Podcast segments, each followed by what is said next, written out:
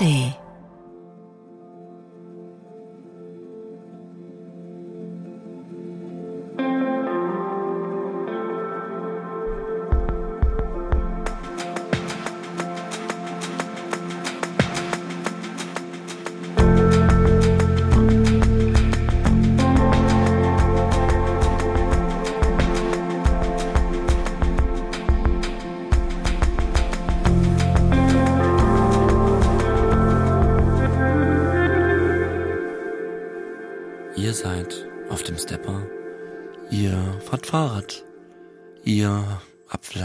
Gedanken, welchen Weihnachtsbaum ich kaufe, ob ich diesmal den silbernen mache oder den bunten Baum.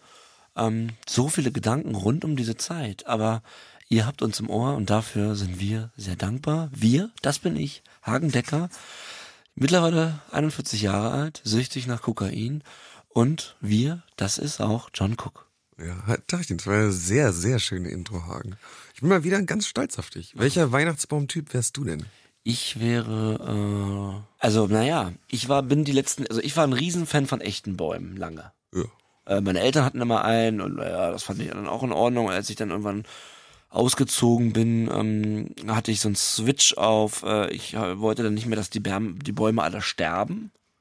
Ich habe die letzten äh, Jahre so ein, so ein so ein Gefühl entwickelt, dass, dass Bäume irgendwie oder äh, Pflanzen mehr sind, als wir vielleicht denken aus unserer Perspektive. Okay. Also ich habe auch schon Bäume umarmt. Meine ich ernst? Du umarmst ja sowieso alles. Ja, das stimmt. Und ähm, dann bin ich übergegangen zu einem echten Baum, also mit einem Topf, den ich mir, ähm, ich mir geholt habe und ich dann danach eingepflanzt habe. So, und äh, aber auch da sind mir zweimal die echten Bäume während des Dezembers gestorben. Das ist Dezember. Und ich habe denen aber einen Namen gegeben. Also ich hatte mal eine kleine Blautanne, die hieß dann Blaui. Also extrem kreativ, Hagen. Und Blaui, Blaui ist halt echt gestorben, weil, weil der einfach nicht gemacht ist dafür, äh, Ja, ja. dass er da drin steht.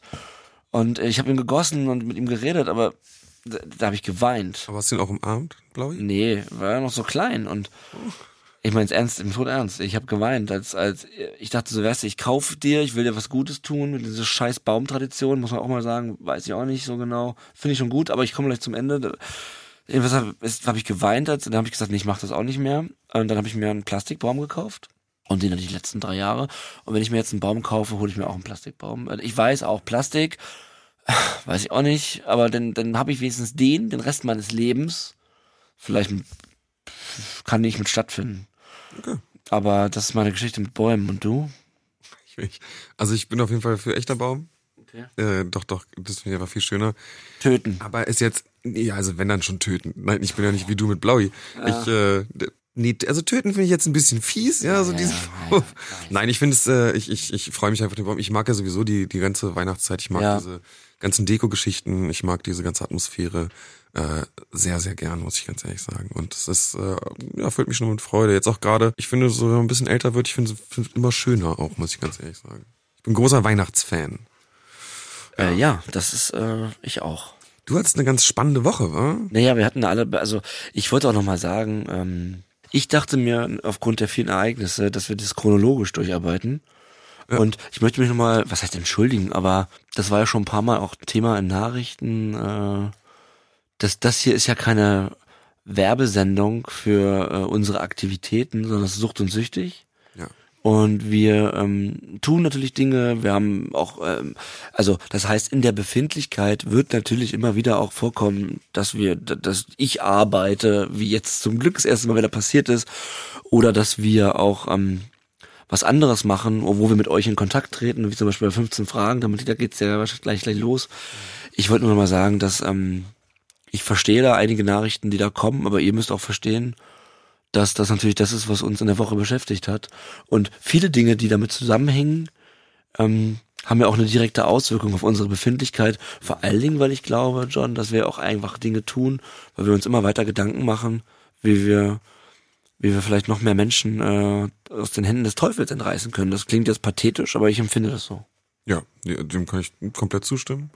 Und ich, äh, genau, ich sehe das genauso wie du. Ich möchte auch noch mal ganz kurz mit anmerken, ähm, auch aufgrund von ein paar Nachrichten, die wir bekommen haben. Ähm, Sucht und Süchtig ist kein Drogen-Podcast, Mhm. sondern ein Podcast über Abhängigkeitserkrankungen. Äh, ich habe letztens einen Kommentar gelesen, der hieß einfach nur so, warum macht ihr denn einen Podcast über Drogen, wenn ihr auch keine Ahnung habt? Das war bei, bei der Folge mit Mar bei der Folge hier mit, äh, mit Marie. Und äh, ich, ich dachte halt so, geht, auf- es ist ja nicht speziell um Drogen, es geht um Abhängigkeit. So, Und das finde ich nochmal ganz wichtig, einfach Mhm. Total. zu betonen. Das ist ja das, ist, worüber wir reden und was ja auch ähm, Grund für die Befindlichkeit ist äh, und ähm, generell, warum wir halt auch über Alltägliches sprechen und so. Da ja eben der das- Leben mit einer Abhängigkeitserkrankung, das ist der Fokus dieses Podcasts. Egal welche Abhängigkeit, äh, deshalb haben wir ja auch ja ganz verschiedene Menschen als Gäste, ganz verschiedene Probleme da haben. Aber das ist der Kern der Sache und das fand ich nochmal wichtig zu sagen, Ja. dass das ist. Und, und das äh, haben wir auch schon öfter gesagt, aber wir sind ja auch keine Journalisten oder so. Es gab auch mal eine Nachricht, da stand drin, ähm, da hättet ihr euch besser vorbereiten müssen oder sowas. Wir sind ja weiter John und Hagen, die ihre Geschichte erzählen, ja, die fortlaufende Dokumentation unseres, Gen unseres Genesungsprozesses mit dieser Abhängigkeitserkrankung. Und die, und darüber kommen wir ja immer, das ist ja quasi Kern der Sendung, dass wir jetzt nach anderthalb Jahren Clean-Zeit einfach täglich weiter strugglen mit den chemischen Sachen, die sich bei uns im Gehirn verändert haben und die nicht mehr rückgängig zu machen sind.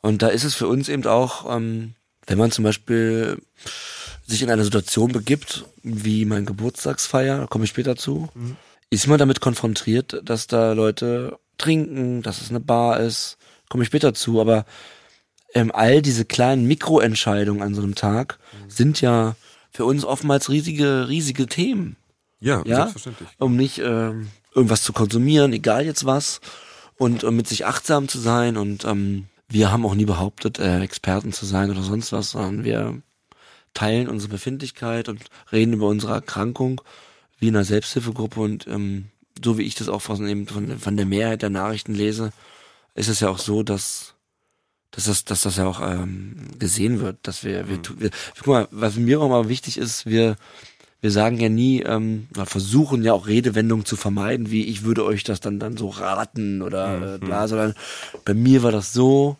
und ich kann immer nur bei mir bleiben. Und ähm, äh, wir gehen ja nicht nach außen und geben Ratschläge. Nee, genau. Dann lass uns doch jetzt mal chronologisch durch. Chronologisch war die Woche, Vor allem was bei dir für, also naja, nee, fang du mal an, ja genau. Sag mal, also, hau na, wir haben, wir haben ähm, 15 Fragen für John und Hagen gemacht. Ja, das war super. Und das könnt ihr bei YouTube sehen. Äh, und das machen wir jetzt zweiwöchentlich. Haben wir uns entschieden für jetzt. Weil das Ding war, noch mal kurz, wir, wir, wir beantworten ja sehr viele Nachrichten, aber viele von euch haben vielleicht noch keine Antwort bekommen. Und dann haben wir halt überlegt, was können wir machen. Ähm, weil auch das manchmal vielleicht den Rahmen der Podcast-Sendung sprengen würde. Ja, wenn wir jetzt so eine Rubrik, wir hatten mal die Rubrik überlegt, äh, eure Fragen, John und Hagen, eure Fragen, war mal Ja, war mal so eine Idee für äh, in der in dieser Sendung hier. Und ähm, uns ist aber auch total wichtig, im Dialog zu gehen und äh, wenn ihr Fragen habt eben so, wie war das, wie war das bei euch? Und das ist ja immer die, die beste Frage, weil dazu kann ich ja immer was sagen. Und ähm, dann haben wir diese E-Mail-Adresse äh, eröffnet, äh, Fragen an John und Hagen at gmail.com, kamen sehr viele Fragen und wir machen das jetzt alle zwei Wochen und pa- pass auf, dass wir beantworten jede Frage. ja. Also das ist auch, wir haben jemanden, der die die, die E-Mail-Adresse betreut und, und, und für uns die jeweils 15 Fragen für die äh, Sendung zusammenstellt, aber es wird jede Frage, und das meine ich auch mein Ehrenwort, ich meine, noch sind es ja nicht drei Millionen, das wäre Quatsch, das denn zu sagen, ja.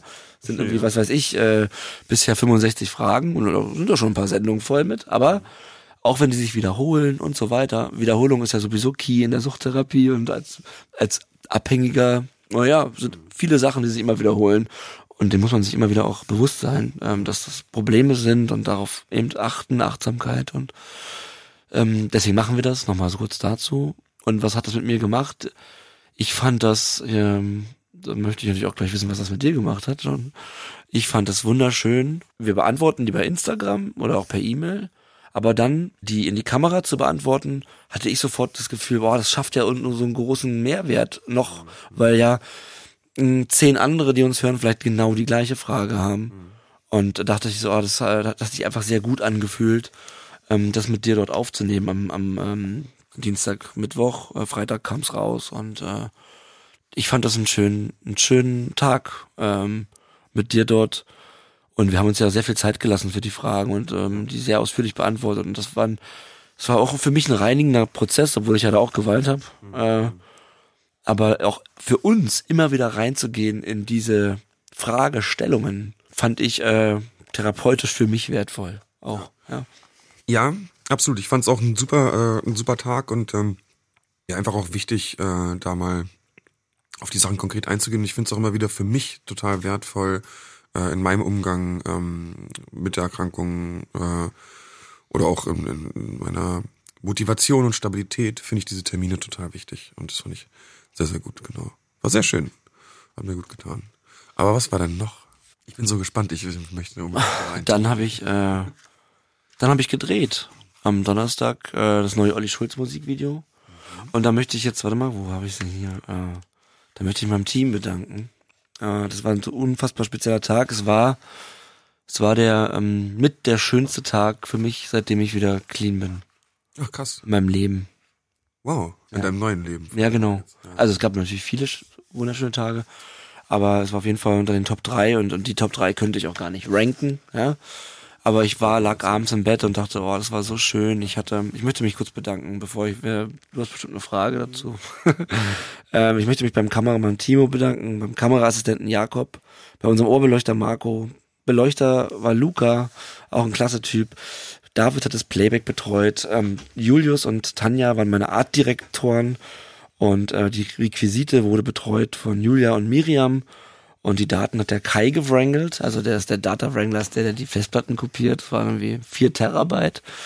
Ähm, wir haben auf einer to ganz tollen Kamera gedreht und ähm, das war mein Team und vielen Dank. Und ähm, ich, ich habe ja zum Glück nie am Set konsumiert.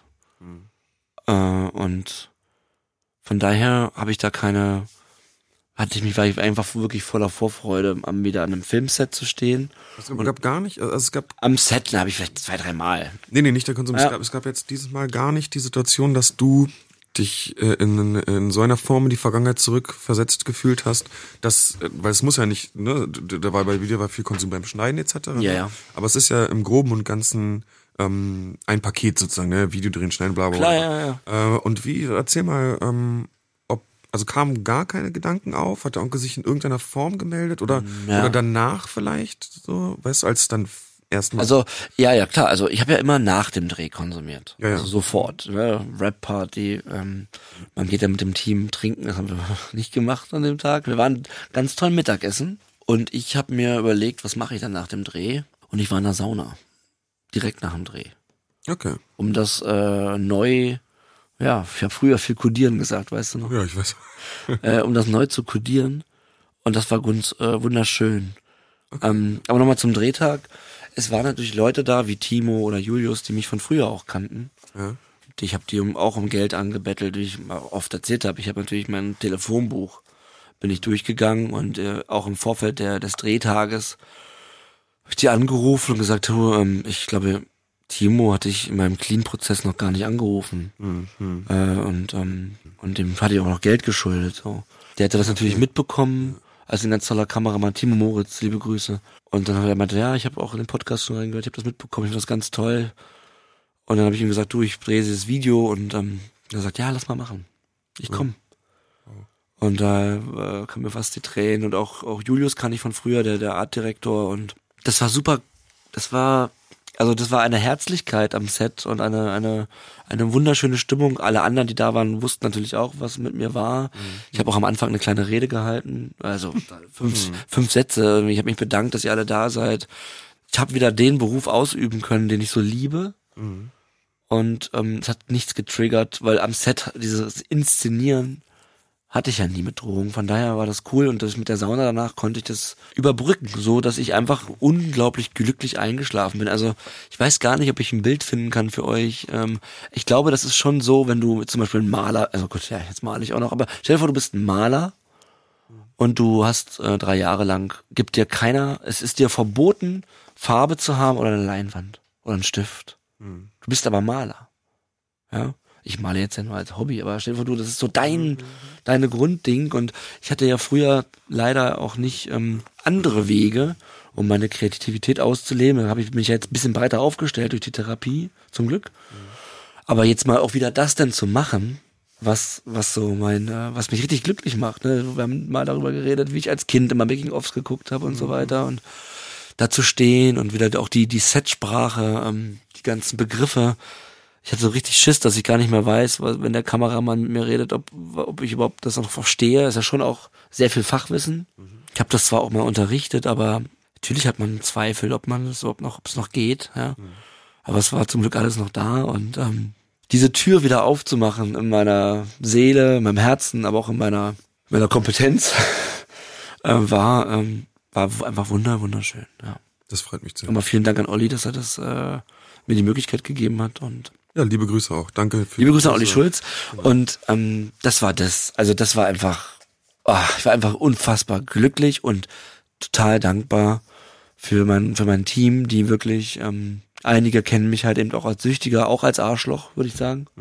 Kannten mich als äh, Typ, der druff in der Bar einfach nur Bullshit erzählt hat und auch wieder in, von der ja, von so Teammitgliedern auch in den Arm genommen zu werden, wie hey, also das war ja wie ein Comeback im Fußball. Weißt du? Bist drei Jahre verletzt, drei Jahre. Keiner glaubt, dass du jemals wieder laufen kannst, geschweige denn gegen den Ball treten kannst.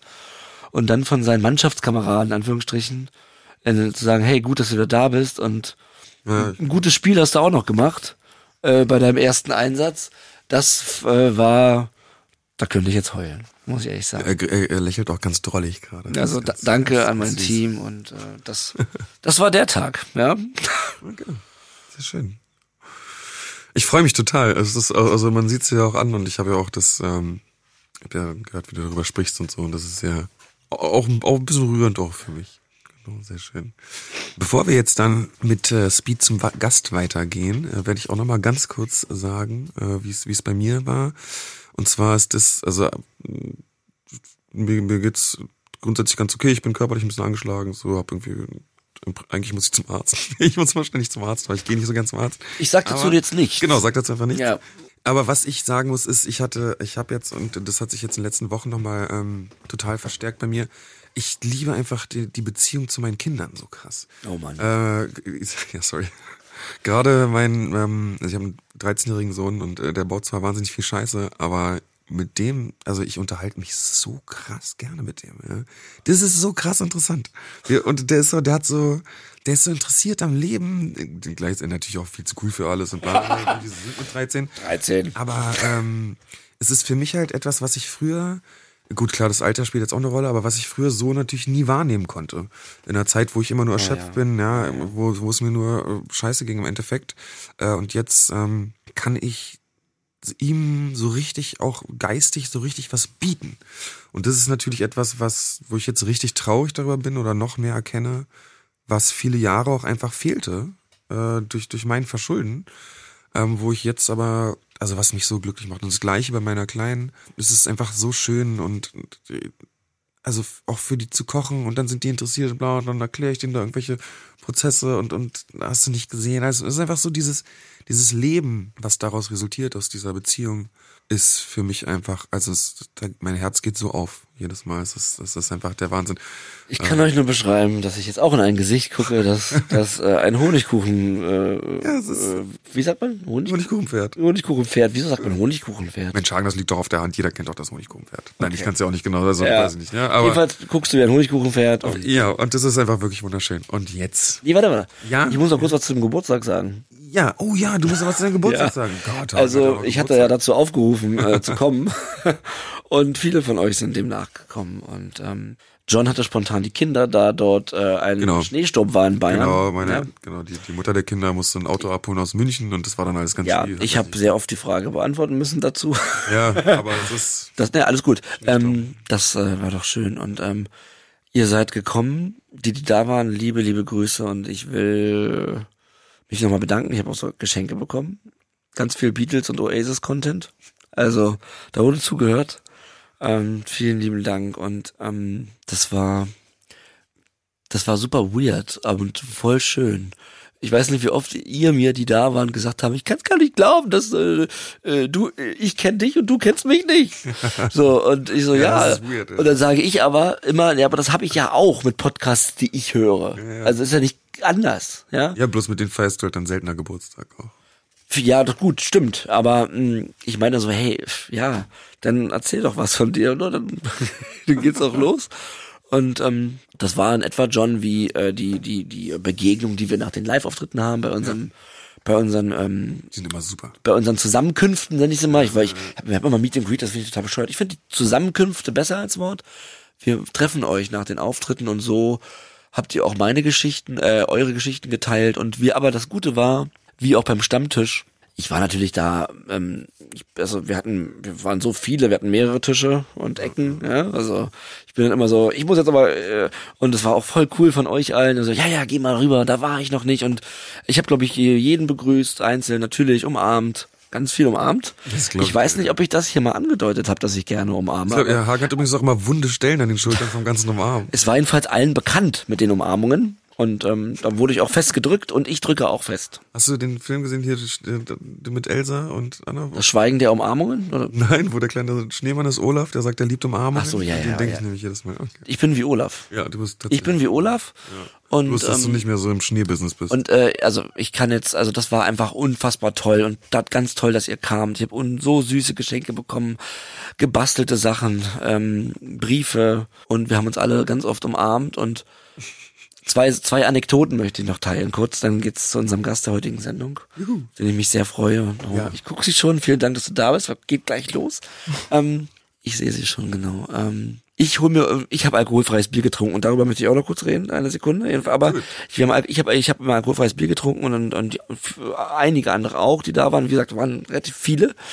Und irgendwann sagt die Kellnerin, ich- wir waren nur drei Stunden. Also wir sind um sieben dorthin, als die Bar aufgemacht hat, und um zehn habe ich gesagt, ich, ich muss jetzt nach Hause. So. Ja, absolut. Und ähm, dann sagt die so gegen äh, um neun zu mir, sag mal, was ist denn hier heute los? Die trinken alle alkoholfreies Bier. das ist alle jetzt. Ich weiß ja nicht, was ich machen soll.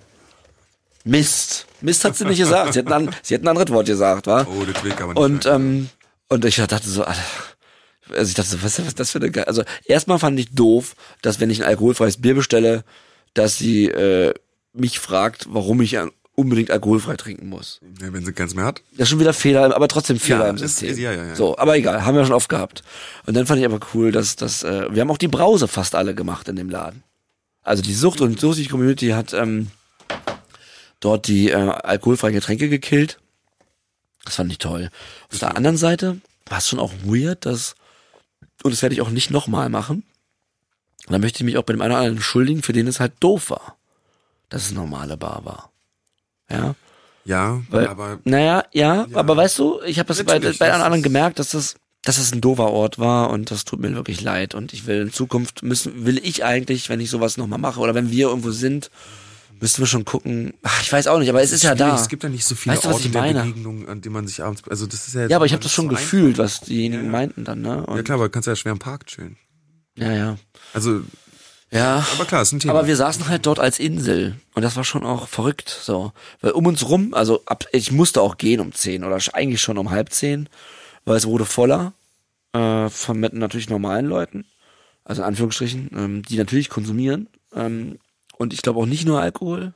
ja, gut. Ja, es ist eine Bar in Berlin, aber ich habe extra geguckt, eben, ich habe das ja erzählt, Prenzlauer Berg, wo keine Dealer auf der Straße stehen, aber ey, geh mal in eine Bar, wo, wo keiner Kokain dabei hat, ist ja wahrscheinlich unmöglich. Ähm, Irgendwann dann halt in der Sauber. ja, genau, in der Sauber. Und das, das tat mir dann schon leid, auch mir, und war es unangenehm. Deswegen sind wir aber auch alle gegangen dann. Und das, das Schönste fand ich, dass am Ende habe ich gesagt, so, und jetzt machen wir alle eine Befindlichkeit. Ja, das finde ich so cool. Und dann haben alle eine Befindlichkeit gemacht. Da wurde geweint, da wurde geklatscht. Und das war unfassbar emotional. Das glaube ich. Einfach auch eine geile Community. Vielen Ja. Dank an euch alle. Danke, dass ihr da wart. Letzte Frage, John. Ja. Was ist mit alkoholfreiem Getränken, alkoholfreiem Bier? Wie stehst du dazu? Und ähm, weil da gab es ein paar Kommentare. Ich, äh, ich habe äh, im Urlaub ja zum Beispiel alkoholfreies Bier getrunken, ähm, weil ich da fand, dass es für mich so ein bisschen, ja, weiß nicht, dazugehört, hört sich jetzt irgendwie blöd an, aber weil es sozusagen so eine Special Occasion ist irgendwie. Ansonsten ist es tatsächlich etwas, wo ich jetzt, brauche ich nicht. Ja. Also ich trinke äh, gar nicht eigentlich, ich trinke eigentlich nie alkoholfreies Bier. Ich äh, finde es Quatsch. Ähm, ich finde es auch einfacher, äh, einfach einen kompletten Verzicht zu haben, anstatt mir irgendwie eine. Also ich, dann könnte ich ja auch CBD-Gras rauchen. Ist das so? Naja, da ist halt kein THC drin. Also Ja, hat er keine okay. Rauschwirkung, aber es macht für mich Äh, kenn mich nicht Das wäre dann nur etwas, was mich in irgendeiner Form triggern könnte. Mhm. Ja, und diese Eventualität würde ich lieber von Anfang an ausschließen. Genau, das waren auch so ein bisschen die Kommentare, die da in die Richtung gingen unter dem Bild. Aber ich finde es auch, okay- also ich hab, finde es schon okay. Ich kann nur sagen, ähm, ich habe, weiß ich, in meinem Leben vielleicht 30 alkoholfreie Bier getrunken und seitdem ich clean bin, vielleicht drei. Ja, ja. Es ist halt für mich kein Thema. Ich habe das an dem Abend gemacht, ich weiß nicht mal warum. Äh, auch so ein Reflex natürlich in so einer Bar. Ja. Ich kann nur aus meiner Perspektive sagen, ich verstehe aber natürlich, wenn wenn Menschen mit dem mit der Abhängigkeit Alkohol ähm, für, weil im Gehirn wird ja auch schon suggeriert, dass es vielleicht Alkohol ist. Und ich habe ja auch bei meinem, bei meinem alkoholfreien Gin, den ich ja manchmal trinke, gibt es ja den Placebo-Effekt. Also du hast schon das Gefühl, nach so zwei alkoholfreien Gin Tonics, dass du einen Gin Tonic getrunken hast. Und ich glaube, wenn, man wenn. Alkohol natürlich die Hauptsubstanz ist, ist das, glaube ich, schon sehr gefährlich. Und aber wie gesagt, das ist nur mein, ich habe keine Ahnung, ich kenne mich nicht aus. Aber mh, ich könnte mir das vorstellen, sagen wir mal so. Ich glaube, es Ja. ist auszuschließen. Also ich glaube, wenn man ähm, eine Alkoholabhängigkeit hat, dann Dürfte man auch das nicht trinken, Definitiv ne? das nicht trinken. Davon Also- würde ich komplett abraten. Ich weiß, dass das auch in Suchtkliniken so besprochen wird. Es ist auch, ein, es macht ja auch total Sinn, dass man dann, also das ist ja klar. Ich, Neu kodieren und nicht jetzt das. ja, ja. also ich, das wäre so, wenn ich jetzt äh, Koffeinpulver nasal konsumieren würde, das Ja. wäre völlig, das wäre für mich nicht klug. Ja. Naja. Aber wie auch beim Konsum generell, ist das halt jedem seine eigene Entscheidung, Ja, aber wie ich er damit schon umgeht. abraten. Ja, ja, ja. ja. Nee, nur, weil, ähm, wenn man sagt, muss das sein, äh, muss, aber äh, ich, äh, das sollte noch, also so wie der Konsum meine Entscheidung ist, ist halt auch alles andere meine Entscheidung. Ja, selbstverständlich. Weißt du, was ich meine? Also, das meine ich jetzt auch gar nicht blöd oder, oder, oder pissig, sondern ja, was soll ich dazu sagen? Ja, ähm, ich brauche das auch nicht. Ich habe es getrunken, ja. Und ich verstehe aber natürlich zu 100 Prozent, dass es, äh, oder glaube, mit den, ich hatte ja auch viele Alkoholiker in Gruppen und für die ist es tatsächlich keine Option. Ja. Ne? Das wäre ja so, als wenn wir was konsumieren würden nasal, was, also Ja, ich verstehe das, ja, wo kein Wirkstoff drin ist, aber irgendwas, nur damit ich nur damit ich es noch es mache. schmeckt, damit man Weil, diesen ekligen Ganz Geschmack ehrlich, seien wir mal ehrlich, seit wann schmeckt denn Bier? Also mir schmeckt Bier nicht und auch kein alkoholfreies. Von daher muss ich schon, ich weiß gar nicht warum. Also es war halt so ein Reflex einfach in dem Laden und das ist halt leider auch menschlich und äh, aber im Nachhinein dachte ich auch so, was- ich brauche das eigentlich gar nicht. ist doch einfach gut. Hätte auch eine Brause trinken können. So. ist doch gut, das zu reflektieren. Ich Ja, denke, ja, ja, ja. Ich, ich war ja zum, ich, wenn, seitdem ich bin, war ich das dritte Mal in so einer Bar. Ja. Aber das dazu. Ja, nur für, genau. Für ein interessantes Thema. So, können wir, wir können ja vielleicht irgendwann sowieso mal eine Folge machen zu, äh, zu diesem Thema. Also Ja, ja. Substanzen, die CBD, ähm, Gas, alkoholfreies. Ich eine sehr gute, sehr gute Idee. Genau. Dann holen wir jetzt jemanden in die Sendung. Und zwar ist das die Linda. Hallo Linda. Hallo. Befindlichkeit, wie geht's dir denn jetzt gerade?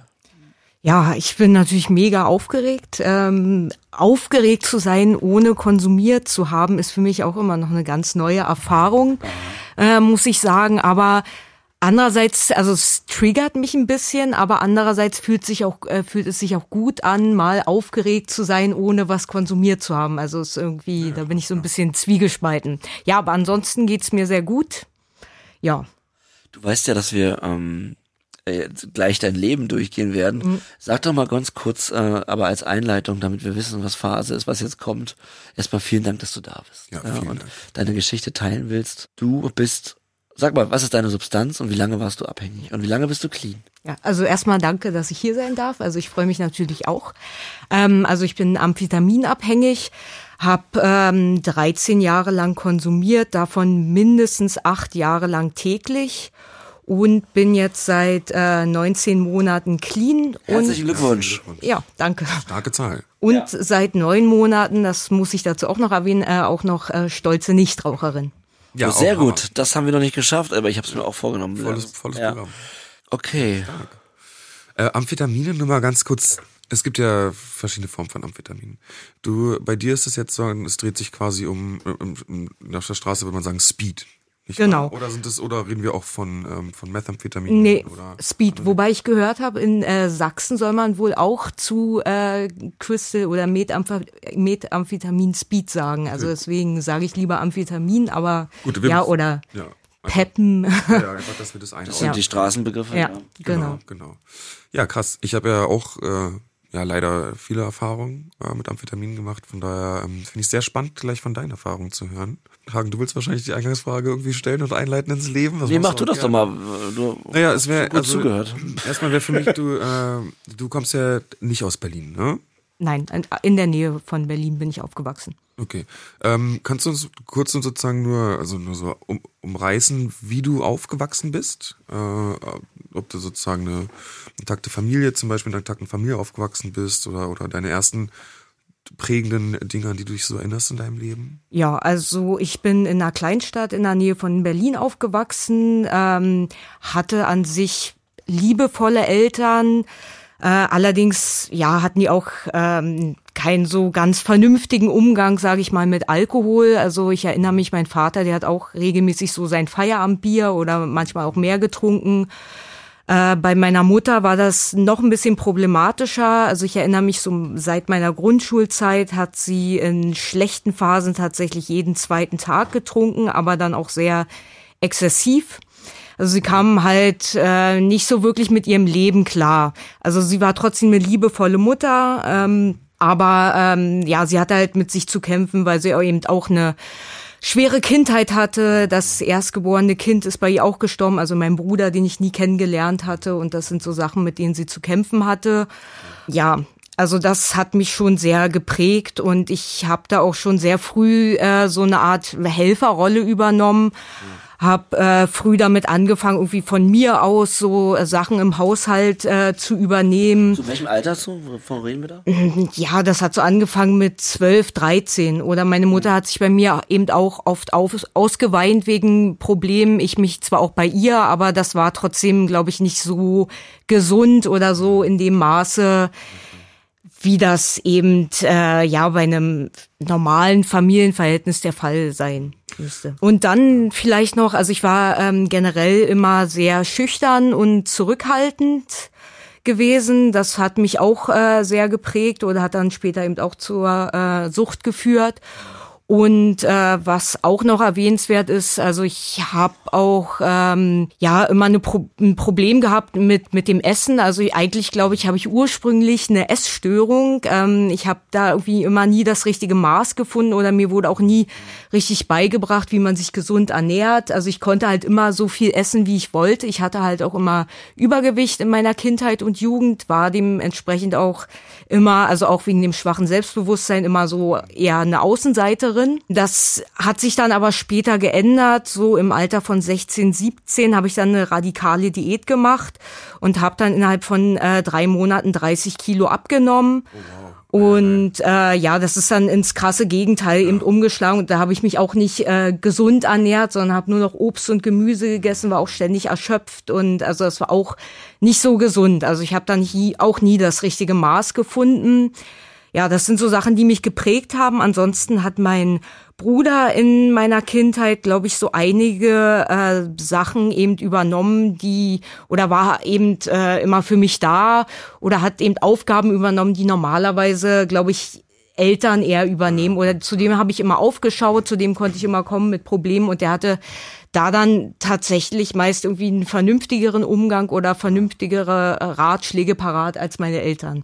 Okay. So. Also erstmal danke für diesen Overview. Ja. Äh, ich äh, ich habe direkt mal eine Frage und zwar ist es ja so, du hast ja jetzt äh, gesagt, dass äh, beide dein Elternteil oder jetzt deine Mutter meinst du, wenn es dir schlecht ging, äh, dass du registriert hast, dass da viel konsumiert, also getrunken wird. Mhm. Nun ist es ja so, dass wenn du ein Kind bist und sowas schon wahrnimmst, ne, dann, dann macht es ja, also dann, dann, dann bewertet man es ja irgendwie für sich. Hast du, würdest du sagen, du hast erlernt, dass das eine Lösung ist erstmal? Äh, äh dafür, also mir geht es schlecht, ich greife zum Glas oder nutze etwas im Außen, um dagegen etwas zu tun, weil du es eben so spezifisch erwähnt hast. Eigentlich hm, hat das bei mir das komplette Gegenteil bewirkt. Also ich habe mich in der Kindheit und Jugend immer danach gesehnt, dass irgendwie alles bei uns, also warum äh, oder habe mich immer gefragt, warum kann das bei uns nicht alles irgendwie ganz normal und strukturiert sein, so wie bei anderen auch. Also ich äh, fand das empfand das immer eher als störend und äh, an sich hat das auf mich eher eine abschreckende Wirkung gehabt. Also, also ich habe gemerkt, äh, dass es mit dem Alkohol nicht so normal ist und ähm, ich habe das, wie gesagt, eher als abschreckend empfunden, ja. Und wann hast du selber das erste Mal Alkohol getrunken? Das dann tatsächlich so mit äh, 13, 14 mal probiert und dann eben auch ab und zu mal so am Wochenende. Also ein relativ äh, durchschnittlicher Umgang erstmal am Anfang. Ich denke schon, ja. ja, ja, ja alles klar. Und ähm, jetzt wird's natürlich spannend. Ähm, welche war denn die, die zweite Substanz? Wenn du sagst, mit Alkohol hat's eigentlich erstmal nicht, ja, ist immer schwierig, diese normalen äh, Startkonsum, äh, würdest du schon sagen, ne? Hat sich nicht, äh, war nicht auffällig, wie du mit, wobei mit 13, 14 zu trinken ist ja. Ich, ich weiß, also ich weiß nicht bei, leider, ja. ne? also tatsächlich war das so bei mir oder in den Kreisen, in denen ich verkehrt habe, war das so gang, gang und gäbe, ja. kann das auch so. Ja, Ja, ja, klar, ich auch. also ja, normal ist es wahrscheinlich nicht und gesund auch nicht, aber so war das ja. Aber da hat jetzt nie irgendwie so ein Suchtpotenzial bestanden, was so Alkohol betrifft, weil wie gesagt, meine Eltern da immer so ein abschreckendes Beispiel gewesen sind. Ja. Aber gab es denn zu dieser Zeit dann schon, wir sagen jetzt mal 13, 14, Ja. war da denn schon sozusagen aber die, ähm, ich weiß nicht, ich will jetzt nicht essen, ich habe ja keine Ahnung, ne, aber war da schon auch Probleme mit Ernährung? War das da schon? Weil wär Ja. Also du hast das schon kompensiert in irgendeiner Form. Ja, also ich habe Okay. oft aus äh, Langeweile gegessen, aber auch aus Frust. Okay, alles Ja. klar. Ja, und äh, mal äh, kurz, welcher Frust? Ja, also ich hab halt, ähm, wie gesagt, immer so ein schwaches Selbstwertgefühl gehabt, hab in der Schule auch äh, nicht so wirklich, also in der Grundschule ging's noch, dann später auf dem Gymnasium habe ich halt ähm, nicht wirklich Anschluss gefunden. Also da war ich halt immer Außenseiterin, hatte immer den äh, Wunsch eigentlich dazu zu gehören, aber ja, äh, ist mir nicht so gelungen. Also das hat einander bedingt, wahrscheinlich das schwache Selbstwertgefühl und dann noch das Übergewicht. Und ähm, dann habe ich mir eben meinen Freundeskreis außerhalb der Schule gesucht. Ähm, hat, darf ich dich, das ist jetzt sehr Hm. persönlich, aber ich kenne das, ich kenne das ja auch so ein bisschen. Hattest du denn das Gefühl, manchmal in deinem Zimmer ganz alleine zu sein und auch äh, geweint? Ja, häufig, ja. Und äh, ja, krass, genau. Okay, das, das, und, und, und wenn du sagst, dass du so ein bisschen das Gefühl hattest vom Außenseiter sein äh, in, in diesem Alter, was ja wahrscheinlich ganz viele Menschen betrifft, äh, kannst du versuchen, noch mal dich da reinzufühlen, was in diesem jugendlichen Alter, was dazu dein Gefühl war? Äh, weil das finde ich ganz interessant, war das mehr sowas auf, war so, war das mehr sowas wie eine, eine Wut vielleicht ein bisschen aufs Leben oder mehr sowas wie eine Enttäuschung? Oder du hast ja anscheinend auf dich selbst projiziert, ne? Du hast ein schlechtes. Also wie, wie, kannst du dich erinnern, wie, wie das sich für dich so tief drin angefühlt hat? Ja, also ich habe den Fehler dann eher bei mir gesucht. Also ich habe mich dadurch eben immer minderwertig gefühlt und eben ein schwaches Selbstwertgefühl gehabt. Deswegen ich war auch immer schüchtern. Ja, und bin da eben auch schwer aus mir herausgekommen. Wurdest du denn gehänselt in der Schule? Mm, Das, also in der Grundschule, da gab's mal so eine Phase. Ähm, das hat sich dann aber später äh, gelegt aus irgendeinem Grund, also ich weiß nicht mehr so genau. Und dann später auf dem Gymnasium war es eher so, dass ich, ähm, da wurde ich nicht gehänselt, sondern einfach eher ignoriert, ausgeschlossen. Aber ja, ich habe wahrscheinlich auch ähm, selber nicht geschafft, irgendwie nach Anschluss zu suchen. Also ich weiß nicht, wenn ich mich da, wenn ich ein besseres Selbstbewusstsein gehabt hätte oder besser damit hätte umgehen können, dass ich irgendwie übergewichtig bin oder die dickste in der Klasse bin, vielleicht eher Anschluss gefunden. Ich muss mal sagen, kurz zu, diesem Thema ähm, der Außenseiter der Klasse, ja, das ist ja wirklich furchtbar. Ja, absolut. Also, und ich ähm, habe da schon ein paar Mal drüber nachgedacht, äh, in den letzten Monaten tatsächlich. Ähm, ich war auch nie der, äh, gehörte nie zu den Coolen. Ja. War aber auch nie der, auf den alles eingeprasselt hat. So, ich war so ein bisschen dazwischen drin. Ich war so ein bisschen so ein Twitter. Also es gab auch schon mal Wochen, da war ich der absolute Loser. Hab's abbekommen, aber ich konnte dann am nächsten, zwei, drei Monate später gehörte ich vielleicht auch mal zu den coolen kurz. Also für mich war es schon auch ein, ein großer Struggle. Was ich aber eigentlich sagen will, ist, es gibt natürlich in der Grundschule und auch auf dem Gymnasium gab es, glaube ich, die Person, die, die dementsprechend hätte, was du gerade erzählst, ja. Sei es übergewichtig oder ähm, zu schlecht oder ich kann mich an die an eine, an eine, an eine Sache erinnern, da war ganz klar, da kommt jemand aus schwierigen Verhältnissen. Ja. Und was macht so eine, so eine Klasse mit 14-Jährigen? Die haut da oben drauf. Das ist ganz grausam. Weil der keine Markenschuhe anhat oder so. Weil der keine Adidas hatte, also ein Victory von Deichmann, das war damals das, der, der, der, wenn du Victory anhast, bist du ja völliger Vollpfosten so. Und da musste ich gerade dran denken und habe da auch schon öfter dran gedacht, weil man in Therapie ja äh, so in Momente reingeht, wo, ne, wofür habe ich mich geschämt und so. Und ich war jetzt nie ein großer Bully, so auf keinen Fall. Ich hatte schon immer ein Gerechtigkeitsding, so, aber es gibt zwei, drei Momente, da war ich dabei. Ja, ja. Ne? Und ähm, das ist mir unfassbar unangenehm. Und da denke ich aber auch so, so krass wie die, wie so ein jugendlicher Kosmos. Weil kleine Kinder sind voll gerecht. Empfinde ich öfter so. Haben größeres Gerechtigkeitssinn, äh, also Gerechtigkeitssinn und Interesse an Gerechtigkeit. Ja. So nehme ich das wahr auf dem Spielplatz, als, als dann in der siebten Klasse, Alter. Oder? Ja, ja, die sind dann Weißt du? Ja, die sind halt noch gar nicht gezeichnet vom Leben. Aber in der siebten Klasse bist du ja schon ein bisschen gezeichnet. Also ja, hast ja und, du, an. und diese ganze Peer Group Nummer, also weißt du, die genau. Freundeskreis, die ganze Freundeskreis-Nummer, äh, Linda, die du auch beschreibst, das kennen wir doch alle. Und da wundert mich schon, dass, ähm, was heißt wundert, aber ich denke gerade so nach hier in meinem Kopf so, boah, ey, da waren, da waren Leute dabei, die hatten es über Jahre unfassbar schwer, jeden Tag in diese Schule zu kommen. Ja. Wenn ich mir vorstelle, ich wäre jetzt XY gewesen, den wir in der Klasse hatten. Ihn hat niemand beschützt. Die Lehrer nicht. Das, der hatte keine, ich weiß, ich denke jetzt an eine Person, ja. Ähm, weil, weil du jetzt hier auch sitzt und auch sowas geschildert hast und der hatte niemanden, Alter. Ja. Der ihn auch nur im Ansatz irgendwie gesagt hat, ey Leute, jetzt kommt mal alle runter. Ja, ja. Weißt du, du brauchst ja mal eine Stimme von außen, aus von, dass ein Cooler mal sagt, das ist ja gerne in so US-Filmen, wo dann der eine Coole sich verändert, weißt du?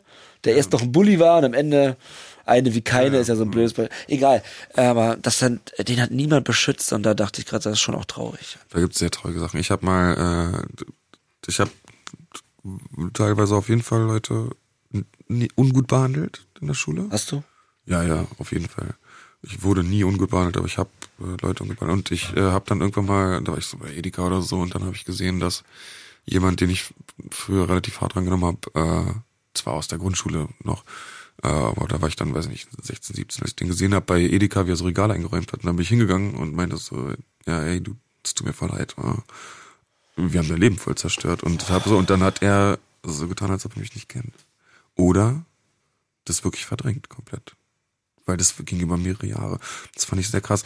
Ich möchte jetzt nochmal ganz kurz sagen, was super wichtig ist, weil es kann ja sein, dass du, der uns gerade zuhörst, in einer Situation bist, wo eben Leute völlig unberechtigterweise irgendwie über dich urteilen oder dich bewerten und scheiß drauf. So, du bist auf jeden Fall ein super wertvoller Mensch, egal wer du bist, egal wo du bist. Aber das ist auf jeden Fall Fakt und es gilt für jeden von uns und das finde ich ganz, ganz wichtig mal, ja, einfach zu sagen. Und ja, das wollte ich einfach nochmal ansprechen kurz. War das denn bei dir so, Linda, dass du mal äh, auch gesagt hast, jetzt lass mich mal in Ruhe? Oder wie, wie, wie, wie war das denn praktisch aus der Perspektive? Ja, also ich wurde ja nicht ähm, gemobbt oder gehänselt, sondern äh, wurde halt einfach äh, ignoriert. Genau, Eine spezielle Form der. genau. Ist ja schon auch, auch doof, oder? Ja, klar. Also ich hatte halt immer den Wunsch, irgendwie dazuzugehören, habe mir dann, wie gesagt, äh, so mein Freundeskreis, äh, eine Clique dann außerhalb der Schule gesucht. Wie ist das entstanden? Waren das denn Menschen, die, mit denen du auch, also der Freundeskreis außerhalb der Schule, ja? Waren das Menschen, die, äh, die den gleichen Musikgeschmack geteilt haben und sowas, zum Beispiel? Ja, also genau. Okay, also eine Clique gebildet. Und da hast du da, da kamen dann wahrscheinlich irgendwann noch die Amphetamine ins Spiel, würde ich jetzt mal chronologisch Nein, da noch Noch nicht. nicht. Nee. Ah, okay. Dann, äh, okay, gut, aber dann ka- folgte ja hoffentlich eine Zeit, in der es dann alles ein bisschen besser war, wenn du eine Clique dann hattest, ne? Also generell oder das für dich so ein bisschen, du, Ja, ja, Äh, wobei ähm, ich habe dann halt sehr viel Zeit mit denen verbracht. Darunter haben dann ein bisschen meine schulischen Leistungen äh, gelitten. Aber gut, Was habt das. ihr denn gemacht? Ja, also wir- ja, wir haben, äh, weiß ich nicht, rumgehangen, Karten gespielt, äh, aber eben auch Alkohol getrunken ab und zu am Wochenende. Ja, Musik gehört und einfach zusammen rumgehangen. also ja. eine typische Peer Group Ja, in dem Alter. genau. Ne? Ja, ja, ja. Und, und wann kam denn dann sozusagen der nächste Schritt mit äh, neuen Substanzen in dein Leben? Bis dahin war es dann unregelmäßig Alkohol oder Mhm. vielleicht doch regelmäßiger. Genau, wie, wie ging es dann in dieser Hinsicht weiter? Ja, dazu muss ich vielleicht noch äh, vorher erwähnen, dass ich ja dann äh, so mit 16, 17 diese radikale Diät gemacht hatte. Äh, da bin ich, habe ich dann äh, komischerweise ab dem Zeitpunkt dann, weil ich dann wahrscheinlich auch mehr Selbstbewusstsein hatte wegen dem ähm, anderen Gewicht, anderem Körpergefühl, habe ich dann tatsächlich so ein bisschen Anschluss in der Schule gefunden. Also ähm, ja, ist mir, mir ist es dann auch leichter gefallen, so Kontakte zu knüpfen. Aber ich habe mich in der Zeit halt schon sehr ungesund ernährt, äh, habe eben auch das, was meine Mutter für mich gekocht hat. Also wir kamen immer zu unterschiedlichen, zu unterschiedlichen Zeiten nach Hause, mein Vater, mein Bruder und ich, und wir konnten uns das Essen halt immer in der Mikrowelle erwärmen, was sie aber frisch gekocht hat. Und ich habe das dann schon angefangen, irgendwie heimlich zu entsorgen. Ah, okay. Ja, hab dann halt mein, weiter meinen, äh, meinen ungesunden Ernährungsstil irgendwie ähm, durchlebt oder so gelebt, ja. eben so ungesund. Ja, und ähm, dann ist es so gewesen, dann kam irgendwann ähm, Amphetamin ins Spiel. Also mit äh, ungefähr 17 habe ich das das erste Mal probiert. Wie war, kannst du da uns einmal mitnehmen in diese genaue Situation? Ja, genau. Genau, also Erst, ähm, dieser Erstkontakt, weißt du, wer, wer, wo kam das her? Genau, also zu, an welchem Ort? Zu dem Zeitpunkt war ich dann mit einer Freundin, die ich dann wirklich auch in meiner Klasse äh, gewonnen hatte, nachdem ich ja so viel abgenommen hatte, ah, okay. äh, war ich dann mit ihr häufiger feiern gewesen und haben da dann ähm, ja so einen Typen kennengelernt, bei dem sich dann später herausgestellt hat, dass der wohl äh, Drogen konsumiert und auch welche verkauft. Und dann waren wir halt neugierig und ähm, haben den dann die ganze Zeit bedrängt, weil wir das auch mal probieren wollten. Das ist bedrängt? Ja, also ja, wir haben halt gebettet, der wollte uns eben nichts verkaufen. Das, okay. das ist ja interessant. Mm, der war auch ein bisschen älter als wir, also der war wahrscheinlich schon irgendwas äh, Anfang, Mitte 20. Dann haben wir eben in dieser Disco, ähm, weiß ich noch, an der Toilette Ausschau gehalten nach äh, irgendwelchen äh, Leuten, die dann irgendwie eine Bauchtasche dabei hatten, weil wir dachten, das sind die Drogenverkäufer. Ja, ja war dann waren da aber auch wenig erfolgreich und irgendwann hatte ich dann einen Freund, äh, bei dem den habe ich da dann auch kennengelernt. Da hat sich herausgestellt, der hat das auch schon öfter mal probiert und der kann was besorgen und äh, letztlich habe ich es dann mit ihm das erste Mal probiert und später dann auch noch mal mit meiner damaligen äh, besten Freundin. Und das finde ich, das finde ich hm. interessant. Du, woher? Du warst ja aktiv dran. Genau, das, ja. das finde ich auch der interessante ja. Punkt. Wie, wie, also was war das Verlockende oder das, was sozusagen euch dahin gezogen hat? Du hast ja gesagt, du und deine Freundin. Hm. Also woher kam, woher kam dieses starke, ja. dieses starke Interesse? Kann, kannst du ich glaube, wir fanden damals diesen Typen beide irgendwie total cool. Okay, irgendwie, der, ja, der, der, der hatte, ja, genau, der ja. hatte, hat irgendwas ausgestrahlt, was uns irgendwie beide angezogen hat und ja, äh, weiß ich nicht. Vielleicht dachten wir, wir werden dann auch so oder haben dann auch so eine anziehende Wirkung auf andere, keine Ahnung. Also okay, irgendwie sowas in der Richtung. Aber es ging schon also darum, sich selbst zu verändern. Ja, so weit habe ich, glaube ich, zu dem damaligen Zeitpunkt gar nicht gedacht. Also ich wollte es halt einfach ausprobieren. Aber wenn man so, also ich ja. das ja noch nachhake, aber John, das ist schon sehr interessant, dass man so so krass sich darum bemüht, dass die Substanzen das äh, aus, also ich kann das schon verstehen, ich hm. meine, ich war auch mal jung, aber das äh, klingt ja schon so, als hättest du das äh, mehrere Male versucht, was zu bekommen. Ja. ja. Ähm, ich finde interessant, was du sagst, Hagen, mit dem, dass es sozusagen eine Veränderung ja anscheinend das Ziel ist, weil das ist ja tatsächlich, sozusagen geht ja in die Richtung, hast du ja gerade beschrieben, und aber, aber war dir bewusst, dass du jetzt gerade sozusagen eine, eine neue Tür aufstößt in einen, also zu harten Drogen halt? War dir das, hattest du dafür ein Gespür? War das klar, was du gerade tust? Oder war das so, dass in, in den Kreisen oder ne, was auch immer, oder, oder war gar nicht so ein Respekt davor da? Weil ich weiß noch, bevor ich das erste Mal harte Drogen konsumiert habe, war das halt, ich dachte, man stirbt sofort sozusagen, wenn man harte Drogen nimmt. So ungefähr, ja. Ich dachte, wenn man nimmt eine Tablette, dann läuft ah, der, der Respekt war ja doch schnell Blut. Weg. Ja, na klar, genau. Auf jeden Fall. Ja, ja. Aber äh, ich bin da das ja auch so über Zufälle reingerutscht, ja. aber es, es ist ja ein interessanter Moment, wo man sagt, harte Drogen probiere ich jetzt aus. Ganz viele Leute probieren nie in ihrem Leben harte Drogen. Stimmt, stimmt. Ja. ja. und, und wusstest du und deine Freunde, habt ihr darüber mal geredet, was da gerade passiert? Also was ihr euch da wünscht sozusagen? Also bei mir war es zu Beginn auch ähnlich, dass ich Angst vor äh, solchen Sachen hatte, bevor ich ja. noch niemanden kannte, der eben damit zu tun hat oder okay, das konsumiert. Ja. Aber dadurch, dass man oder dass ich dann da jemanden kennengelernt habe, der sowas konsumiert, dachte ich mir, gut, also ähm, kann ja gar nicht so schlimm sein. Also okay, ja, ja der gesehen, wirkt ja gar also, nicht wie so ein ja. äh, klassischer Drogenjunkie, sondern wie ein ganz normaler, cooler Typ. Also ja. kann man das ruhig mal ausprobieren. Was mich interessiert, äh, das gehört aber genau dazu. Was wurde denn, was wurde dir denn vorher von denen, die das schon mal ausprobiert hatten, kommuniziert, was das tut? Dass, äh, dass du dann auch dachtest, okay, das will ich auch ausprobieren. Ja? Was haben die denn, was wurde denn dir vorher gesagt, was da, was da kommen könnte? Ja, dass man davon eben äh, wach sein kann und stundenlang durchtanzen kann. Okay, also okay. Ganz Ja. typisch. So, jetzt, okay, jetzt haben wir, jetzt hast du es einmal konsumiert. Und wie war denn der erste? Ist da das passiert, was man dir erzählt hat? Erzähl uns doch mal von diesem ersten Abend. Also ich weiß noch, ich fand es auf jeden Fall direkt gut. Also es war äh, voll mein Ding, also von Anfang an. Also ähnlich äh, wie bei dir, Hagen. Ähm, also es war auch wie so von Schwarz-Weiß auf äh, Farbfernsehen. Ja. Wahnsinn, oder? Ja. Das ist das, was du als erstes auch im Kopf hast. So, Ja. so ein Gefühl. Krass.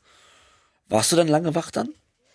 Ja, also gut, beim ersten Konsum, da habe ich halt auch nicht so viel konsumiert, aber Ja, ich war, ja. habe da auf jeden Fall eine Nacht durchgemacht, ja. Jetzt ist spannend, wie geht's weiter danach, ne? Also bleiben wir mal im Detail. Wie, wenn du, als du das nächste Wochenende wieder ausgegangen bist, war dann für dich klar, das will jetzt, das soll jetzt nochmal dabei sein? Genau. Ich glaube, ab dem Zeitpunkt ging es dann auch gar nicht mehr ohne. Also, Also sofort? ja. Krass. Also wirklich ähnlich wie bei dir mit Ja. dem Moment. Genau, Ja. der Moment ist ja, Ja, ja. wirklich gut vergleichbar. Ja, ja, ja, Wahnsinn, Ja. ja. Ist das nicht krass, was das macht? Also, die, so ein Scheißzeug war, dass, dass man so eine Substanz nimmt und dann ab da schon denkt, ohne kann ich jetzt bestimmte Dinge im Prinzip nicht mehr tun, weil ich kenne das genau. Ich weiß auch noch genau, ich war mal Fetula Musik, auch mit mein, mein Bruder und bla und, und, und, und ein paar Leute unterwegs und ich habe die ganze Zeit gedacht, ich will doch jetzt auf jeden Fall eine, eine Ecstasy nehmen und wenn nicht, dann will ich eigentlich nach Hause gehen. Weil sonst macht das hier keinen Sonst Sinn. macht es keinen Spaß. Ja. Und, und wie, wie, wie krank und wie scheiße es ist, dass man sich so viel damit verbaut. Ja? Ist wirklich unglaublich. Gut, und dann hast du sozusagen relativ schnell bist du in einen regelmäßigen Konsum hinein. Anscheinend sofort. Ja, also regelmäßig am Wochenende. Genau, ja. Aber Genau. schon immer. Wir reden dann von jedem Wochenende. Ähm, nee, da zwischendurch äh, gab es dann auch mal Wochenenden, an denen ich nicht feiern war, Okay. aber jedes Mal zum Feiern auf jeden Fall musste das okay, mit dabei wenn du sein. ausgegangen bist, dann war das dabei. Genau. Hast du denn schon das dann auch, ähm, muss ich kurz, was immer interessant, selbst äh, besorgt oder immer noch über andere Kontakte? Das immer noch über andere Kontakte.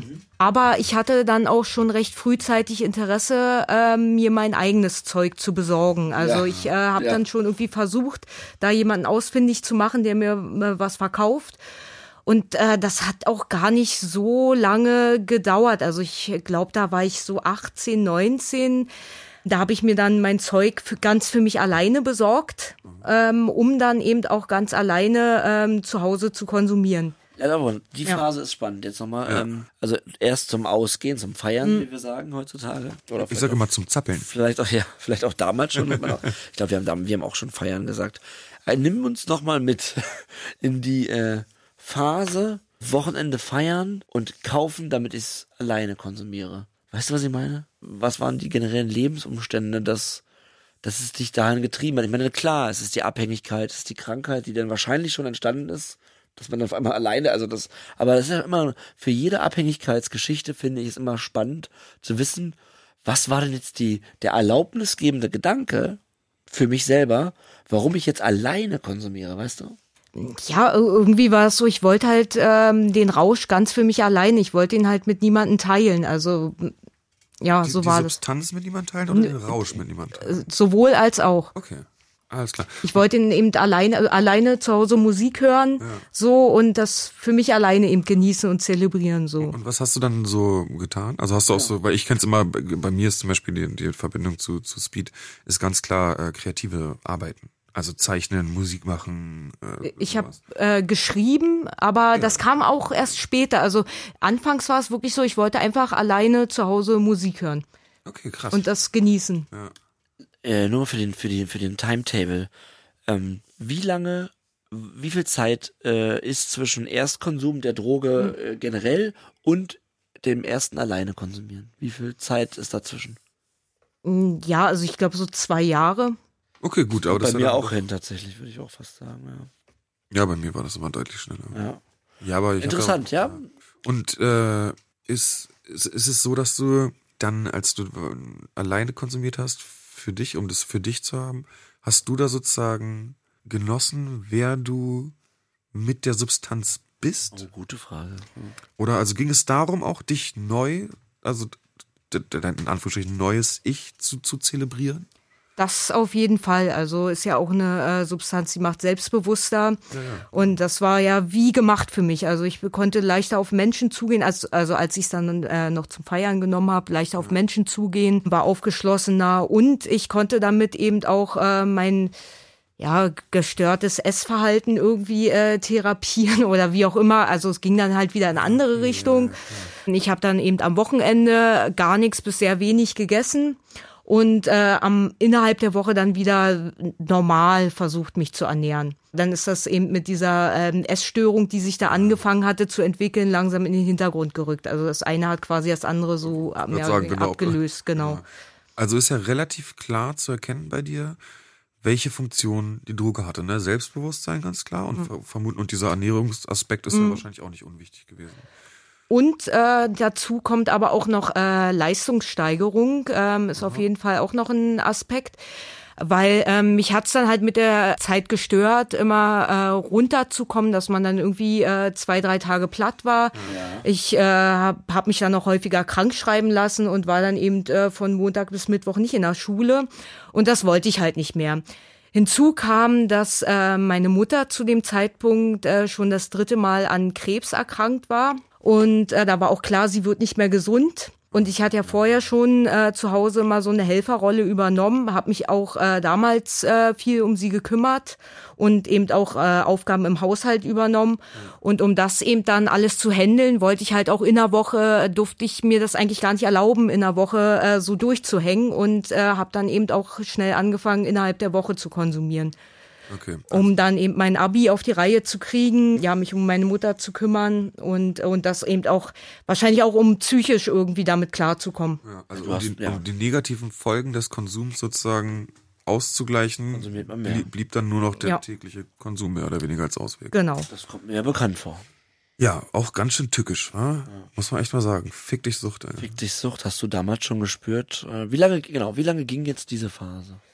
Ja, also es war natürlich zu dem Zeitpunkt finanziell noch nicht möglich, dass ich mir das wirklich auch immer leisten konnte. Klar, Ja, am ja. Anfang hat man noch nicht so viel oder habe ich noch Genau. nicht so viel Die konsumiert. Toleranz noch nicht so hoch. Ja. Genau, aber es gab dann auch immer mal Phasen, da konnte ich halt nix nehmen. Also, aber ich habe äh, immer, wenn ich irgendwie, wenn Geld verfügbar war, habe ich mir was besorgt und das war dann halt auch so. Meine Mutter hat mir auch, weil die wahrscheinlich auch ein schlechtes Gewissen hatte, dass es mich dann manchmal da so vereinnahmt hat, hat mir dann halt auch öfter Geld zugesteckt, von dem ich dann eben wieder äh, Drogen kaufen konnte. Das- Hat sie das gewusst? Nein, nee. Kurze Frage, kurzes Interlude. Wer hat das überhaupt gewusst? Zu, zu dem Zeitpunkt? Äh, und zwar anschließende Frage. Hast du da auch schon viel gelogen? Also gewusst hat das, also dass ich da ganz für mich alleine konsumiert Ja. habe, hat das, glaube ich, keiner. Also meine beste Freundin damals äh, in der Schule, die hat das wohl gemerkt. Hat sie mir aber dann auch erst irgendwann mit der Zeit gesagt. Aber ansonsten, ich habe es halt immer versucht zu verheimlichen. Deswegen Lügen, hast du viel gelogen? Gelogen Konsum? vielleicht nicht direkt, aber es, ich habe es halt verschwiegen, vertuscht. Ja, so also ich wurde auch von niemandem irgendwie direkt darauf angesprochen Auch oder. mal nie erwischt? Nee, auch nicht. Das finde ich, also ich finde das ja tatsächlich, das finde ich ja sehr interessant, weil da ja schon anscheinend eine ganz starke Motivation war. Also dieses Alleine spielt bei dir anscheinend, hat eine Ja. große Rolle gespielt. Und, und, und warum fiel die Entscheidung dazu, das nicht zum Beispiel mit deiner besten Freundin zu, also das nicht zu teilen einfach sozusagen? Glaubst du, dann wäre sie, also wäre sie sauer gewesen oder wäre sie neidisch, hätte sie immer mitmachen wollen oder was, was war für dich so, Ja, ich habe mich halt auch damals schon angefangen dafür zu schämen. Also, Ah, okay, das war schon da. also mir war schon klar, dass das auf jeden Fall nicht normal ist. Das wäre meine Frage gerade gewesen, genau der Punkt. Ab wann in, diesem, in dieser Phase alleine zu Hause, Leistungssteigerung, der Mama helfen, also, also auch viele Dinge zu tun, noch ein Abi schaffen, dann danach eine Ausbildung nehme ich an. Ja. Wie hast du gecheckt, ey fuck, ey, ich glaube, ich kann ja gar nicht mehr, also dieser berühmte Moment, wo man denkt, ist ja gar nicht mehr meine Entscheidung, ob ich was kaufe, sondern ich muss ja sowieso was kaufen. Ich kann mich nicht entscheiden, nichts zu kaufen. Weißt du? Hast du das damals, also, man, also heute sage ich das, ne? Damals war mir das ja auch nicht äh, ewig klar, ne, dass das so ist. Deswegen frage ich jetzt, ob du, wenn du heute zurückdenkst, war das schon so, dass du das gar nicht mehr entschieden hast, sondern die, ähm, die Krankheit? Ja, der Punkt kam äh, erst so ein bisschen später und das, Okay. das wollte ich dann natürlich auch nicht so richtig wahrhaben. Aber anfangs habe ich das doch irgendwie innerlich äh, total gefeiert, sage ich mal. Also ich ja, habe ja. gedacht, ja, also ich will auf jeden Fall nie wieder ohne das Zeug sein. Also dachte mir noch so, was für ein Segen so. Also ja, bin dann da auch, wie ihr das schon immer auch beschrieben habt, eine Liebesbeziehung quasi mit der Substanz eingegangen. Und äh, wollte auf jeden Fall nicht mehr ohne sein. Und dann gab's halt auch mal eine Phase, wo ich dann eben nicht die finanziellen Mittel zur Verfügung hatte, wo ich dann mir nichts holen äh, konnte, wo ich dann schon gemerkt habe, oh, ohne, du kommst ja irgendwie gar nicht mehr aus dem Bett, du kannst dich, kannst ja gar nichts mehr machen, dich an gar nichts mehr erfreuen. Erzähl doch mal von so einem Tag ohne. Ja, also da, den habe ich im Bett verbracht überwiegend und äh, und Appetit hatte ich dann auch großen, aber ansonsten und ich habe mich halt leer gefühlt, hatte halt äh, ja also war depressiv, antriebslos. Geweint? Nee, gar nicht. Nee, ich habe eher eine Leere gespürt. Okay, krass. Also konnte gar gar nichts mehr fühlen. Ah ja, aber das ist ja auch, ne, was wir oft besprechen. Also bei mir ist es so, dass ich schon auch viel geweint habe äh, in, diese, in diesen Momenten. Das ist bei jedem anders, wie wir es heute ja, wie wir es ja teilen gerade und feststellen. Trotzdem kann ich das mit der Lehre auch unfassbar nachempfinden. Absolut. Ja. Ich meine, das ist ja auch klar. Ne? Es ist, macht ja auch total. Also einerseits würde ich sagen, ich, weil du eben meintest, du hattest dann auch viel Appetit. Wahrscheinlich hattest du eher Hunger. Würde Ja. ich sagen, Ja, wahrscheinlich hat dein Körper, der Körper hat wahrscheinlich nach Nahrung geschrien. Ja? Das ist ja auch normal. Ich, ja, diese Lehre, ich finde, das ist ja auch klar. Ne? Man, man lässt ja, also wir haben ja konsumiert, wir haben ja nun alle Aufputschmittel konsumiert, ja, und, und öffnen damit ja Tür und Tor zu all, aller Energie, die rausgeknallt wird ohne Ende. Ob das jetzt, also, ne, auch die Gedanken rasen ja auch und das Herz rast, alles rast ja im Körper. Und ich glaube, wenn halt dieser, also das ist ja klar, dass wenn wenn diese, Momente dann zu Ende sind, dass einfach, da ist nichts mehr. Diese Leere, man jetzt auf, auf, das auf Energie bezieht oder halt auch auf Emotionen, ist ja total nachvollziehbar, aber ganz schrecklich. Kannst du denn, und das würde ich interessant finden, mal erzählen, wie es ist, runterzukommen? Ah ja, wenn es alle ist, ne? Ja? Ja. Also die, die, die letzte Konsumeinheit ist gerade passiert. Gut, dann e- eine Stunde später, anderthalb Stunden später, dieses Gefühl. Wie war das für dich? Weil ich finde das immer gut, Leuten, die nicht konsumieren oder die vielleicht noch jünger sind, mal so auch diese, diese harten Fakten zu geben, wie scheiße es einfach sein kann. Ja, das war halt so, ein, so eine ekelhafte Unruhe eben, ja. Oh, das kribbelt direkt bei mir. Ich kann es so krass. Die, Ekelhafte Unruhe, Linda, das ist sehr gut Ja, gesagt. das beschreibt Alter, es exakt, oh, oder? ist echt ek- Aber du bist völlig. Ja, erzähl du bitte. Ja, ja, also mehr kann ich dazu gar nicht sagen. Also irgendwann äh, hat dann eben äh, bald darauf, also wenn das vorbei war, dieses eklige Gefühl, die Müdigkeit dann eben eingesetzt und dann, ja, äh, ja. da hat man es ja quasi Aber geschafft. das, das finde ich, fand ich äh, beinahe, nee, eigentlich finde ich den Zustand noch äh, beinahe irgendwie schlimmer. Also äh, dann so dieses äh, runterkommen, also als ich dann irgendwie tagelang nichts konsumieren konnte, weil ich es mir irgendwie nicht leisten konnte oder irgendwie nicht das Haus verlassen konnte. Also danach die Zeit, also dass man einfach irgendwie zu nichts mehr imstande war, also nicht mehr aufstehen konnte, für nichts mehr Freude empfinden äh, konnte und solche Geschichten. Wenn alles aufgebraucht ist. einfach. Ja. Ja, ja, stimmt, diese Tage sind. Ja, ja, ja, klar. Und äh, war das, du hast dann sozusagen angefangen, dir, also bist du jeden Tag zum Händler gegangen oder hast du dann angefangen, dir Größere äh, Mengen genau, zu größere Mengen zu besorgen oder oder wie, wie, wie war das, das so? und wie war deine Beziehung auch zu den Händlern? Also anfangs ähm, war die Dosis ja noch viel, viel kleiner. Ja, da bin ich in regelmäßigen Abständen eben äh, zum Händler, ich weiß nicht, Dealer sagt man. Ja, ist ja egal, kannst Händler oder Dealer Händler zum Händler gegangen. Dealer. Ja, und äh, später war das dann so gewesen, dass ich mir schon so zum, ich sag mal so zum kleinen Dealer-Einkaufspreis, weil umso mehr man nimmt, umso günstiger wird das ja. Für alle, die das nicht wissen. Also ich habe mir dann schon irgendwann, wo ich es mir dann eben auch äh, leisten konnte finanziell, mir dann immer so mein äh, Monatsvorrat so, äh, so. geholt. Ja, also das war dann schon so mit Anfang 20 oder Anfang Mitte 20, da habe ich mir dann immer so meine 50 Gramm geholt, habe dann meist noch mit jemandem zusammengelegt und habe dann irgendwie ja die 50 Gramm so in einem Du hast Monat richtig aufgebraucht. ausgerechnet, wie viel du brauchst. Von Ja, genau. Genau. Ich habe dann ja auch, also in den Anfangsphasen habe ich noch häufig irgendwie mal, ähm, mehrere Nächte hintereinander durchgemacht, aber zum Schluss habe ich dann halt nur noch zu besonderen Anlässen durchgemacht und immer versucht, normal zu funktionieren. Also da kommt dann wieder ähm, auch oder kam mir wahrscheinlich auch immer wieder das in Erinnerung, was ich in meiner Kindheit erlebt habe. Meine Mutter, die dann irgendwie nie so richtig funktioniert hat. Ich wollte halt immer funktionieren und deshalb ähm, habe ich mich halt auch immer darum bemüht, regelmäßig zu schlafen. Manchmal waren es dann vielleicht auch nur zwei, drei Stunden, aber ich habe wenigstens geschlafen. aber ich habe halt immer versucht, irgendwie normal zu sein, weil irgendwie diesen Wunsch habe ich ja schon seit meiner Kindheit, normal zu sein, dass alles normal funktioniert, dass ich normal funktioniere. Ja. Ja. Ich habe eine Frage zu dieser äh, großen Menge, also mittelmäßig große Menge Situation und zwar folgende. Wenn ich mir jetzt vorstelle, ich, äh, egal ob jetzt wenn es um Kokain oder Amphetamine geht, diese Menge zu Hause zu haben, so, dann konsumiere ich, dann komme ich runter. Wie hast du es geschafft, nicht das einfach am Stück bis zum Tod wegzukonsumieren? Weil ich kenne Situationen von mir, da hatte ich dann zum Beispiel, sagen wir mal, ähm, ähm, fünf Gramm Amphetamin oder so, ja, und dachte, okay, jetzt habe ich das ein paar Tage, aber ich habe es nie ein paar Tage, sondern das ist dann, bis es weg ist. Teilweise bis es mir so schlecht, also ich war teilweise beim Arzt wegen so einem Kopfschmerzen, weil ich nicht mehr klar kam, es lag halt nur an diesem übermäßigen Konsum. Wie, äh, genau, wie hast du das geschafft, äh, damit umzugehen? Also, dass du überhaupt noch lebst, sozusagen. Weil ich finde, so eine große Menge, so eine harte Droge zu Hause zu haben, ist äh, in meinen Augen halt so krass gefährlich irgendwie.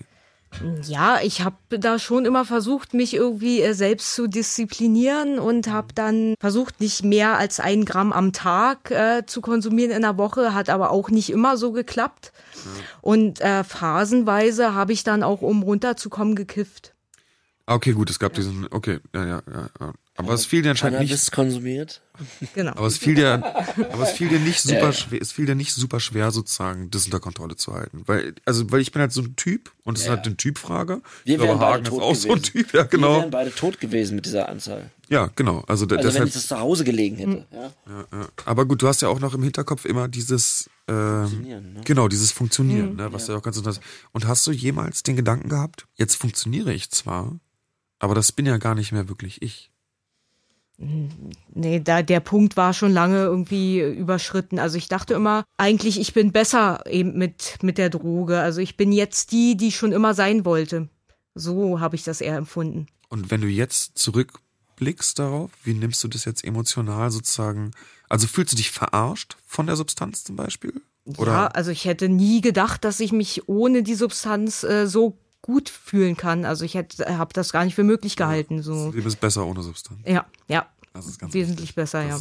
Hat zwar eine Weile gedauert, aber ähm, es lohnt sich auf jeden Fall, ähm, dagegen das anzukämpfen. Aber ich, ich kannte mich ja gar nicht mehr clean. Ich wusste, wusste, ich habe ja zu einem Zeitpunkt angefangen, da wusste ich ja noch nicht mal irgendwie, wer ich bin. Oder ja, ja ich ja, musste ja, auch eben auch nochmal alles komplett neu lernen. Ich meine, ich habe ja recht früh angefangen, regelmäßig zu konsumieren. Absolut. Findungsphase, Transition im Leben, ganz, ganz, äh, genau, ganz wichtiger Punkt. Mich interessiert jetzt, du willst funktionieren du konsumierst fast täglich in dieser Zeit.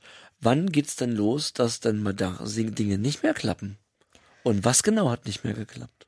Also eigentlich ging's, also hat das so langsam angefangen. Also in den ersten Konsumjahren war es schon häufiger so, dass man, dass ich dann ein schlechtes Zeitgefühl hatte, dass ich dann äh, häufiger zu spät zur Arbeit gekommen bin. Aber ja. das, äh, was da äh, dahinter steckt, hat nie jemand irgendwie hinterfragt oder rausbekommen. Ich war, also ich weiß nicht, ob ich wirklich irgendwie so eine gute Schauspielerin war und das immer so gut verbergen konnte oder ob die Leute sich nicht getraut haben, irgendwie mich anzusprechen, dass da irgendwas mit mir nicht stimmt. Also ich wurde nie angesprochen. Ich war auch immer in regelmäßigen Abständen, vielleicht auffällig oft auf der Toilette gewesen ja, oder so am Arbeitsplatz. Also es ist auch nie, auf Arbeit konsumiert. Auch auf Arbeit, ja. Ah, okay. Also weiß nicht, alle zwei Stunden bin ich dann eben auch ähm, auf die Toilette ja, verschwunden, manchmal jede Stunde. Man hat ja ein schlechtes Zeitgefühl. Also ich bin regelmäßig zu spät erschienen am Arbeitsplatz oder habe mal verschlafen, wenn ich dann doch vielleicht irgendwie ein bisschen zu spät ins Bett gegangen bin. Ja, dann hatte ich ähm, eben auch Paranoia, wenn ich mal durchgemacht hatte. Also das ging auch in den ersten Konsumjahren schon los, wenn ich halt ne länger nicht geschlafen hatte. So ab äh, Mitte 20 kam dann hinzu, dass ich dann auch regelmäßig beim Arzt war wegen Angstzuständen und Panikattacken. Da dachte ich, äh, phasenweise immer hatte ich ähm, Angst einzuschlafen, weil ich dachte, mein Herz würde stehen bleiben oder hatte Angst, irgendwie einen Herzinfarkt zu bekommen. Vielleicht waren die Ängste auch gar nicht so weit hergeholt, aber ich war dann häufiger beim Arzt gewesen und ähm, wurde dann auch einmal durchgecheckt, wurde ein EKG gemacht. Natürlich habe ich den äh, Konsum verschwiegen. Ja, und die haben mir dann eben so Panikattacken diagnostiziert. Dann sollte ich da auch mal zu einem äh, Therapeuten gehen, habe dann Überweisung bekommen, bin dann aber auch nie dahin gegangen. Ja. Okay, ich, ich will nur ganz kurz da einmal einwerfen, wenn ihr beim Arzt seid ja, und noch äh, im Konsum steht und zum Arzt geht, dann seid ehrlich zu den Ärzten. So, die haben eine Schweigepflicht und das ist super wichtig, da äh, die Wahrheit zu sagen, weil nur so könnt ihr auch eine vernünftige Diagnose bekommen und so kann euch geholfen werden, egal was das Problem gerade ist. Aber es ist immer wichtig, den Konsum auch beim Arzt aufzumachen. Und ich will nochmal wiederholen, auch, das hatten wir letztens ja schon mal, dem Hausarzt äh, auch zu sagen, ich konsumiere zu viel von einer Substanz, ist ein super erster Schritt. Ja, auf jeden Fall. Also das ist genauso, kann man genauso benutzen, wie zu einer Drogenberatungsstelle zu gehen, da der dir da natürlich auch sagt, äh, dich vielleicht zu einer Beratungsstelle oder dir Flyer gibt oder die haben da auch äh, Materialien, die Hausärzte. Ich habe ich war, nachdem ich bei einer Beratungsstelle war, war ich mal beim Hausarzt äh, wegen wegen irgendwas und habe das dann dort auch aufgemacht mhm. und hatte dort auch ein super Gespräch mit meinem Hausarzt. Ja, genau. Über, über meine Suchterkrankung. Das sind ja Ärzte eben und der kennt, der ist jetzt kein suchtspezifischer Arzt, aber die haben ja natürlich so eine gute Ausbildung, jeder Hausarzt, dass äh, dein Hausarzt euch auch dort auch abholt, wenn ihr euch ja. da öffnet, ja. Genau, auf jeden Fall. So, das ist so. Ja, ich muss auch ganz ehrlich sagen, ich vertraue meinem Hausarzt überkrass. Ich habe einen mega guten Hausarzt. Naja, auf jeden Liebe Fall. Grüße an, nein, nein. Grüße an Dr. S. Okay. Ähm, genau, aber Linda, du hast es äh, deinem Arzt damals erstmal äh, verschwiegen und äh, hattest ja dann sozusagen diese, diese Ängste und, und, und diese Panikattacken, hast du gesagt, ne? Mhm. Hast du das selber mit dem Drogenkonsum in Verbindung gebracht? Also mir war schon klar, dass das äh, durch den Drogenkonsum verstärkt wird, aber ich habe immer gedacht, der Auslöser ist ein anderer irgendwie. Also ich dachte immer, dass also der Drogenkonsum verstärkt die Angstzustände, aber dass mhm. äh, wie gesagt der Ursprung woanders liegt, ja. Okay. Und wann kam denn dann das das erste Mal, der erste Moment, in dem du deinen Konsum hinterfragt hast, beziehungsweise das erste Mal dachtest, okay, so kann es eigentlich nicht weitergehen, weil du bist ja jetzt clean. Das heißt, es gab ja offensichtlich die Entscheidung irgendwann. Aber wie fing der Weg zu dieser Entscheidung an? Das war tatsächlich noch ein etwas längerer Weg, ähm, bis es dazu kam. Also das hat sich dann, ja, irgendwann ging das dann auch wieder ähm, zurück mit diesen Angstzuständen, ist ein bisschen in, in den Hintergrund gerückt. Aber es wurde dann an sich immer schlimmer. Also äh, ich habe dann auch irgendwann angefangen, mich im Internet mit äh, Verschwörungstheorien zu beschäftigen. Wow. Das war, glaube ich, schon so der Anfang von der Psychose, die ich dann später bekommen habe. Ja, also ich habe mich da auch so mit äh, Esoterik und spirituellen Themen beschäftigt, ähm, aber eben auch Verschwörungstheorien und wie es halt bei YouTube ist, der Algorithmus, der läuft und oh, ja. äh, man rutscht da immer tiefer rein oder ich bin da immer tiefer reingerutscht und das war dann einmal schon bedenklich und die nächste Stufe war dann, dass ich so eine richtige äh, Psychose entwickelt habe. Also dann habe ich halt wirklich äh, begonnen, Stimmen zu hören, die wie immer lauter wurden. Und äh, dadurch, dass ich mich ja zuvor so mit Esoterik und spirituellen Sachen beschäftigt habe, also im Nachhinein, äh, also ich bin inzwischen bei der Thematik ganz äh, vorsichtig geworden. Also ich, ich habe mich halt lange nur mit Blödsinn beschäftigt. Also so sehe ich das jetzt im Nachhinein. Diese ganzen Halluzinationen wurden noch ähm, irgendwie befeuert durch die ganze Esoterik-Thematik, weil ich dachte dann, ich hätte jetzt mediale Fähigkeiten entwickelt oder Gott mhm. spricht höchstpersönlich zu mir. Oder ich habe mich ähm, selber für für einen Messias gehalten und irgendwie ganz mhm. absurde Sachen so. Aber das hat auch immer gewechselt. Also ich habe Hast du das mal mit jemandem geteilt? Naja, also ich habe Anfang, also na das das hat sich ja so langsam gesteigert, das mit den Stimmen. Also ich habe irgend was die gesagt haben und wer das war. Also das äh, das war so viel, das war ganz unterschiedlich. Also ich äh, manchmal habe ich Freunde und Familienmitglieder über mich reden hören. Ähm, das waren dann aber auch überwiegend so negative Sachen, die die über mich gesprochen haben. Deswegen wurde ich halt meiner Umgebung gegenüber auch immer misstrauischer und äh, habe das zum Beispiel auch nicht mit denen geteilt, weil ich dachte, ich hatte mediale, dass ich mediale Fähigkeiten hätte dass du ein Medium bist, ne? Genau, dass ja. ich hören würde, wie schlecht die über mich reden und deshalb äh, habe ich mich da auch nicht wirklich getraut, mich denen eben äh, zu öffnen. Mhm. Aber ich habe auch äh, andere Stimmen gehört. Ich dachte auch äh, zeitweise, Gott spricht höchstpersönlich zu mir. Also das hat immer variiert. Manchmal dachte ich auch, ich höre meine Nachbarn irgendwie. Ähm, also ja, das waren verschiedene Sachen auf jeden Fall. Ich habe gerade richtig krass Gänsehaut, weil die letzten zwei, drei Monate vor meiner Entgiftung im Dezember 21 habe ich auch angefangen, Stimmen zu hören. Was hast du erzählt? Ja. Ähm, das war, das war total abgefahren. Äh, also ich habe, ne, also das waren nur zwei, drei Mal, weil dann war ich ja zum Glück in der Entgiftung, aber wenn ich mir jetzt vorstelle, ich hätte weiter konsumiert, weil das ging bei mir los. Und zwar war das so, das war so abgefahren. Ich habe mit Leuten geredet, also ich weiß auch nicht mehr, wer das war, ja? irgendwelche Leute. Ich habe sogar das Handy angemacht und aufgenommen.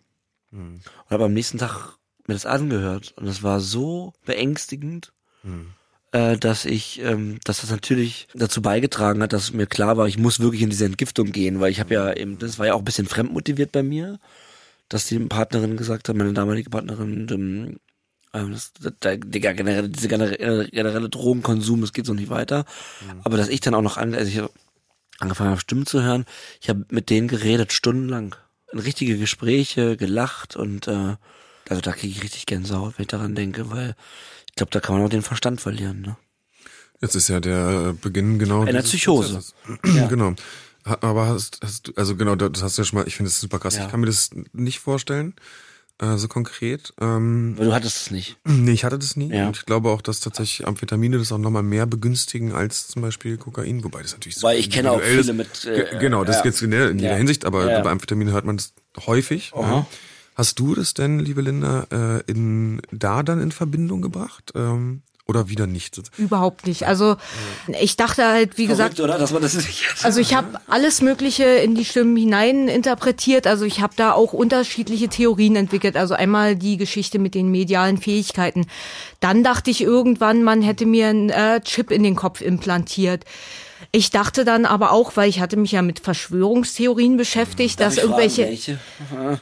Ach, das, das ging ähm, in, also in alle möglichen Richtungen. Also es halt so eine ähm, Weltverschwörung gibt, dass wir alle versklavt werden sollen und solche Geschichten. Und dann dachte ich dementsprechend auch Geheimdienste sind hinter mir her, dass die mich akustisch foltern möchten. Dann dachte ich auch manchmal, ich höre die Gedanken der anderen. Ich kann Gedanken lesen. Das habe ich oft gehört in Gruppen. Ja, das scheint was Typisches zu sein. Genau. Manchmal habe ich aber auch meine eigenen Gedanken laut werden hören. Ich dachte manchmal auch, ich hätte einen Schlaganfall bekommen.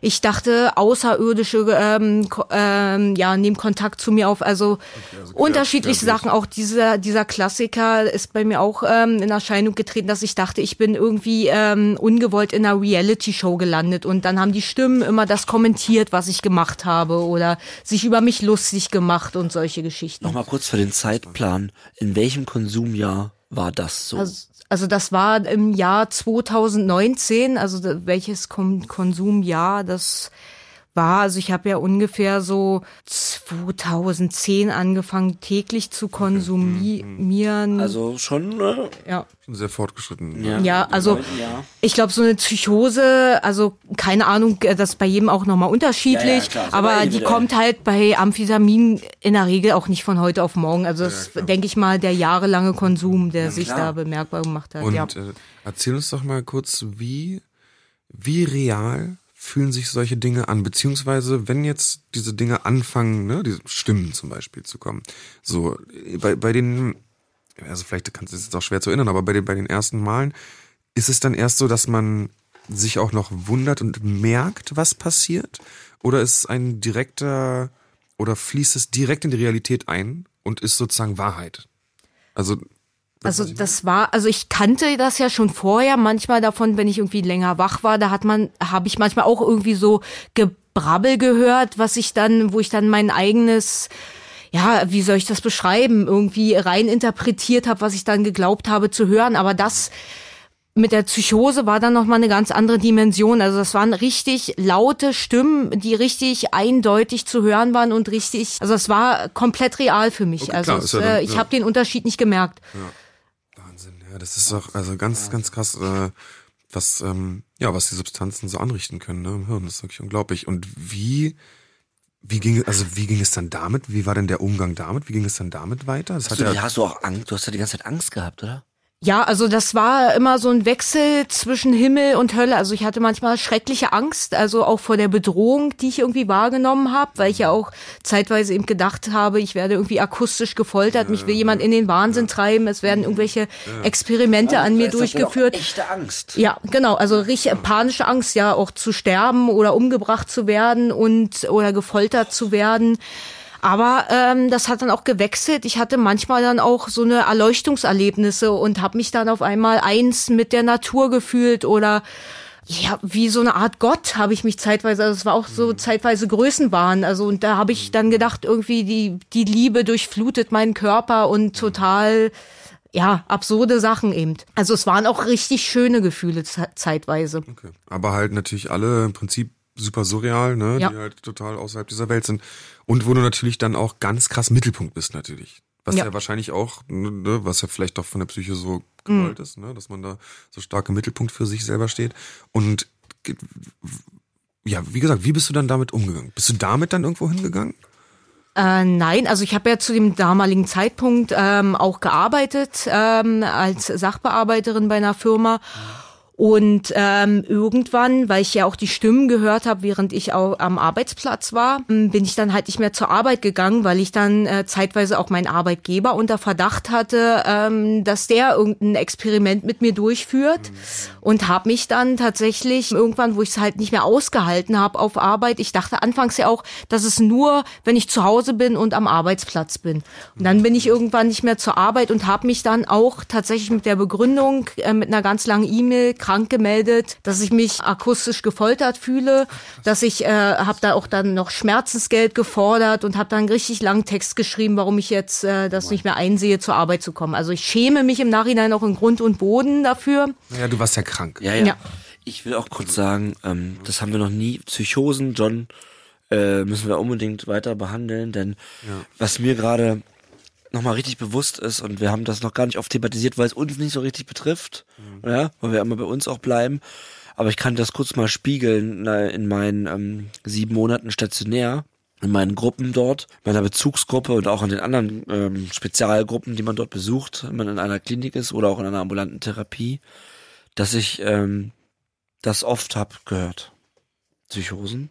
Ja, ja. Und, und zwar so, wie du es als auch beschreibst. Und mir, ich, mir ist es gerade wichtig zu betonen, dass das nicht jedem passiert, schon klar, es ist immer alles individuell, aber das langjährige Drogkonsum von den Menschen, mit denen ich irgendwo war, dass da in jeder Gruppe auch ja Menschen waren, die äh, zum Beispiel mein Freund Jawad, der leider gestorben ist, ja, der hatte unfassbar krasse Psychosen auch. Der hat gedacht, er ist Beethoven. Er hat auch gedacht, er redet mit Gott.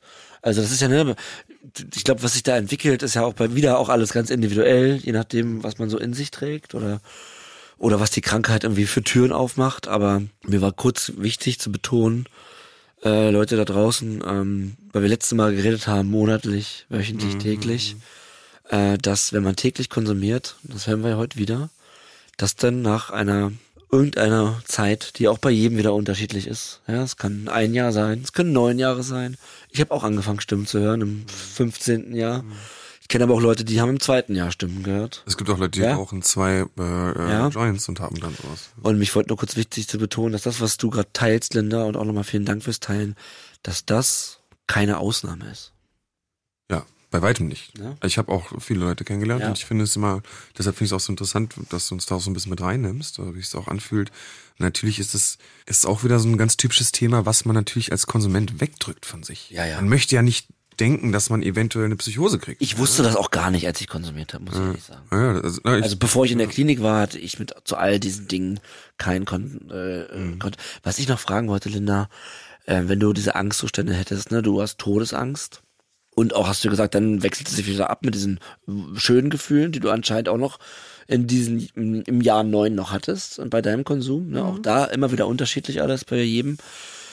War denn, wenn du Angst hattest, der Konsum die Lösung, die Angst wegzumachen?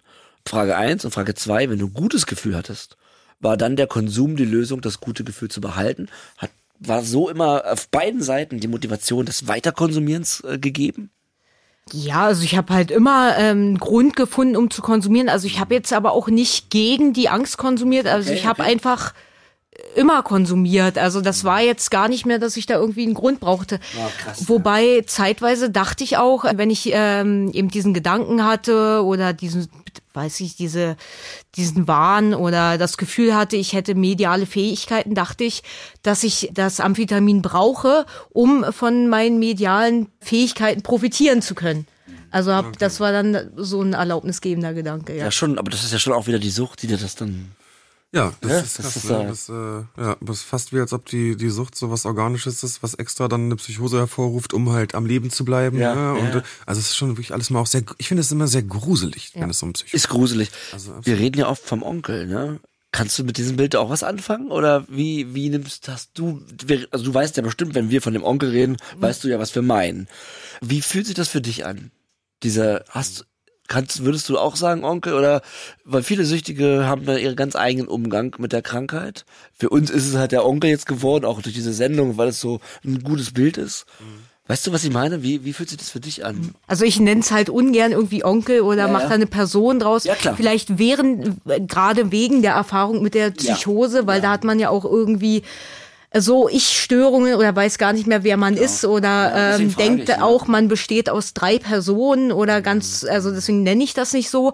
Aber der Gedanke, äh, der ist halt immer da und der kommt halt auch immer mal wieder auf oder man, es gibt immer wieder Situationen, da denke ich, ah, jetzt hättest du eigentlich konsumiert oder am Anfang war das halt auch noch ganz schlimm, dass ich, da hatte ich rund um die Uhr irgendwie Suchtdruck und gedacht, mhm. oder ich hatte ganz oft während meiner Abstinenz auch ähm, immer das Gefühl, wie sollst du das alles jemals schaffen, ohne zu konsumieren? Also das hatte ich immer wieder irgendwie. Aber dann hat ja die Erfahrung mittlerweile gezeigt, es geht ohne und sogar viel besser manchmal, also oder häufig ja. Aber das ist, glaube ich, ein Satz. Wie soll ich das eigentlich schaffen ohne die Substanz? Den kann ich dir so mit einer Million Prozent unterschreiben. Den hatte ich auch. Den hatte ich auch. Und den höre ich eigentlich von jedem, ja. mit dem ich in der Gruppe war. Ja, gerade, also. Wie soll ich das schaffen, ja. ohne? Das ist ja auch so ein bisschen, wie lebt man überhaupt ein normales Leben? Das ja. ist für mich immer auch so eine Frage, ne, die darauf dann an, die anknüpft ja. an das, ne? Was macht man denn überhaupt so, wenn man dich konsumiert? Ich, ich finde aber ganz interessant ähm, zu beleuchten, dass die Substanz gab dir am Anfang Selbstvertrauen, Selbstbewusstsein und jetzt sind wir angelangt an einer völligen Aufgabe deiner selbst, nämlich wo die Substanz dir plötzlich neue Personen in dein Hirn knallt, ja. Also jetzt mal so überspitzt dargestellt. Mhm. Aber es ist ja auch krass, dass, dass dieser Weg von jetzt werde ich richtig ich zu jetzt bin ich plötzlich, jetzt weiß ich gar nicht mehr, wer ich bin, dass der ja auch interessant ist. Also weil diese Anfangszeit, und das muss man ja auch, ja auch klar, sonst würde man ja nicht konsumieren, die hat ja immer irgendwas Positives, aber bis jetzt mit jeder Person, mit der wir sprechen, schwappt es, also kehrt sich das komplett ins Gegenteil irgendwann. Ne? Aus den positiven Funktionen, die erfüllt werden, werden total die dramatischen, krassen Konsequenzen des Konsums einfach, die man ja in der Psychose super stark spürt. So, du bist dann jetzt mit dieser mit dieser Psychose und diesen diesen äh, Verschwörungstheorien, diesen ganzen diesen Wahn auch irgendwo, ne, bist du jetzt da und konsumierst täglich. Was ist der nächste entscheidende Schritt? Was ist was ist danach was was war der nächste Meilenstein sozusagen? Ja, also ich habe mich dann eben immer weiter isoliert, habe dann meine Arbeit verloren, habe dann auch ähm, nicht mehr weiter konsumieren können, weil ich dann auch, ich bin auch nicht äh, zum Arbeitsamt gegangen, habe mich nicht arbeitssuchend gemeldet. Und als das Geld leer war, habe ich dann auch nicht mehr meine Miete bezahlen können. Bin dann irgendwann, das hat eine ganze Weile gedauert, ähm, aus meiner Wohnung geflogen Freunde haben auch versucht, irgendwie an mich heranzukommen, wobei das halt auch Konsumfreunde waren, die haben das auch nicht so richtig irgendwie auf die Substanz geschoben, sondern mhm. haben gedacht, ich habe halt, die, denen war, glaube ich, auch gar nicht bewusst, dass man sowas bekommen kann. Ich kannte auch vorher niemanden, der sowas mal vom Konsum mhm. bekommen hat. Und die Leute, mit denen Weil ich. man es nicht teilt. Das ist ja. Das stimmt, ja. ja. Du hast es ja auch nicht geteilt. Ja. Deswegen viele dieser Sachen, die wir hier besprechen, ich hatte letztens, Entschuldigung, wenn ich dich unterbreche, aber schon wichtig, viele Dinge, die wir besprechen, ich hatte ja am Set auch ein paar Menschen jetzt äh, bei meinem Dreh, die ich von früher kannte und denen war überhaupt auch nicht klar, was mit mir war. Hm. Und, und, oder was generell, dass man bei Kokain sterben kann, zum Beispiel, ja. Hm und so weiter, weil das nicht thematisiert wird und so wussten die, weißt du, das, das ist irgendwie so ein, so ein System mhm. unter Konsumenten. Ja, klar. Wo es überhaupt keine,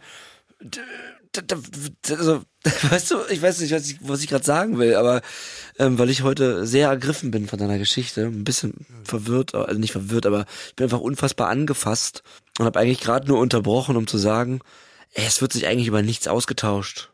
Ja, ja, Oft. Naja, du hast halt mehrere Abhängige, ne? Und ja. in jedem steckt die Sucht. Und was die Sucht will, ist ja klar. Sucht erhalten. Ja. Fahre fort, Ja, Entschuldigung. Ja, ähm, was ich da noch hinzufügen wollte, also ich kannte halt auch, also ich kannte halt viele Konsumenten, aber ich kannte halt auch äh, niemals jemanden, der jemals eine Therapie gemacht hat oder ähm, also klar, ich habe davon gehört, dass es Therapie gibt und dass man sowas machen kann, aber ich habe niemanden bis dahin irgendwie gekannt, der mal irgendwie zu einer Therapie war und äh, der der abstinent dadurch geworden ist. Also das das stand für mich überhaupt nicht äh, zur Debatte und ich dachte ja auch sowieso zeitweise, ich stehe über den Dingen oder, oder ich brauche brauch mit, brauch mit niemanden mehr irgendwie über äh, die Sachen sprechen, weil die eh alle keine Ahnung haben. Hab mich halt immer weiter isoliert. Dann kam eben Verlust der Wohnung. Irgendwann wurde ich, also das ging eine ganze Weile. Ich, äh, so anderthalb Jahre habe ich dann irgendwie ein ganz komisches Leben gelebt, also isoliert, habe dann auch angefangen irgendwie in Supermärkten zu klauen, weil ich auch kein Geld mehr hatte. Wo hast du denn dann gewohnt? Ähm, nee, also da zu dem Zeitpunkt, als ich noch in der Wohnung okay. gewohnt habe, dann wurde ich ja meiner Wohnung verwiesen. Und Also es hat so anderthalb Jahre gedauert. Man kriegt ja davor dann auch Ja, noch ja. zig Briefe. Ja, ja. Und ich muss auch noch sagen, die ganze Pandemie, Corona, hat meine Psychose auch noch mal ordentlich äh, befeuert. Das glaube ich, wenn du noch in diesem äh, Verschwörungsrabbit Hole warst. Genau, genau. Das war Und ja auch eine, eine gute Genau. Zeit dafür. Ja, das stimmt. während der Corona-Zeit haben sowieso alle, die vorher schon irgendwie äh, psychische Probleme haben, die haben noch mehr ja. Probleme bekommen oder die vorher, ich sag's jetzt mal so, eine Leider Schraube locker hatten, ja, die ja, äh, die haben, weiß ich nicht, äh, bei denen wurde das auf jeden Fall auch nochmal äh, richtig befeuert. Und ich habe ja zeitweise dann auch kein Fernsehen mehr geguckt oder mich auch nicht mehr informiert, weil zum einen war das während der Psychose auch so gewesen, dass ich manchmal das Gefühl hatte, ähm, die Leute im Fernsehen, die kommunizieren entweder direkt mit mir oder die machen sich über mich lustig oder da läuft eine Fernsehsendung, da geht's gerade um mich, obwohl es um ein ganz anderes Thema ging. Aber ich habe alles auf mich bezogen. So alles in der Umwelt war plötzlich sozusagen auf, du warst plötzlich zentral in jeder Hinsicht sozusagen. Genau, ne? genau. Mal, Das ist ja auch wirklich Und auch deshalb- unfassbar anstrengend. Ja, und deshalb dachte ich ja dann auch, äh, Corona, da, das ist jetzt irgendwie so eine Reality-Show, in die ich geraten bin und die machen das alle nur irgendwie, weil sie sich vor mir ekeln oder mir sagen wollen, dass ich Mundgeruch habe oder was weiß ich. Also ich habe, also Corona war ganz schrecklich und die Zeit, die ist so an mir vorbeigerauscht. Also ich habe ähm, auch erst, wo ich dann wieder klar war, erstmal mitgekriegt, was ist überhaupt Corona? Also weil Corona hat mir echt den Rest gegeben so. So, also genau, wir waren ja bei dem Punkt, wo ich aus der Wohnung dann äh, verwiesen worden bin. ja.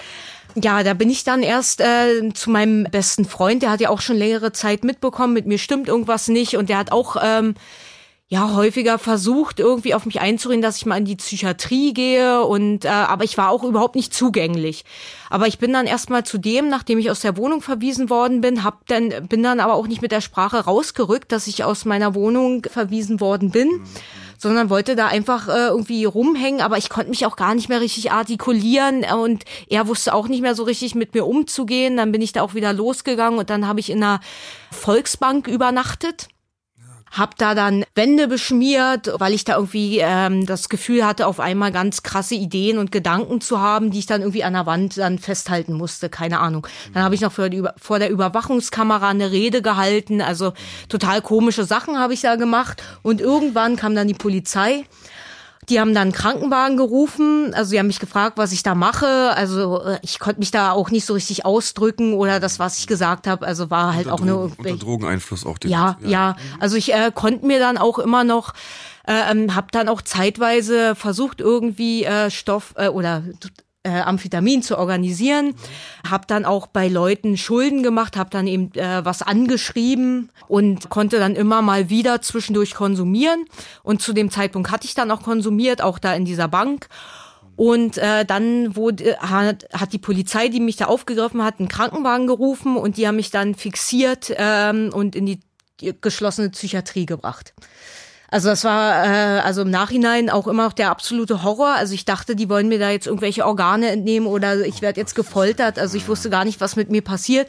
Also ich wusste gar nicht, ob das überhaupt irgendwie Not getan hat, mich da zu fixieren, weil ich war nicht gewalttätig. Also ich hatte nur einfach im Ich Gesch- das sind so Standard ähm, ja, also ich fand das total schlimm. Abläufe. Ich habe den ganzen Weg äh, bis bis in die Psychiatrie nur um Hilfe geschrien. Wir müssen noch mal festhalten, du bist zu dem Zeitpunkt süchtig, abhängig und hast äh, eine Psychose. Und Ja. bi- bist auch aktiv psychotisch. äh, mit so einem Zustand hast du denn wie in a Beautiful Mind oder was? Genau. Da wichtige Sachen an die Wände geschrieben und hast eine Rede in die Kamera gehalten. Oh Mann, ey, ich habe richtig äh, Gänsehaut. Ja, das, meine Damen und Herren, ist übermäßiger Speedkonsum. Ja.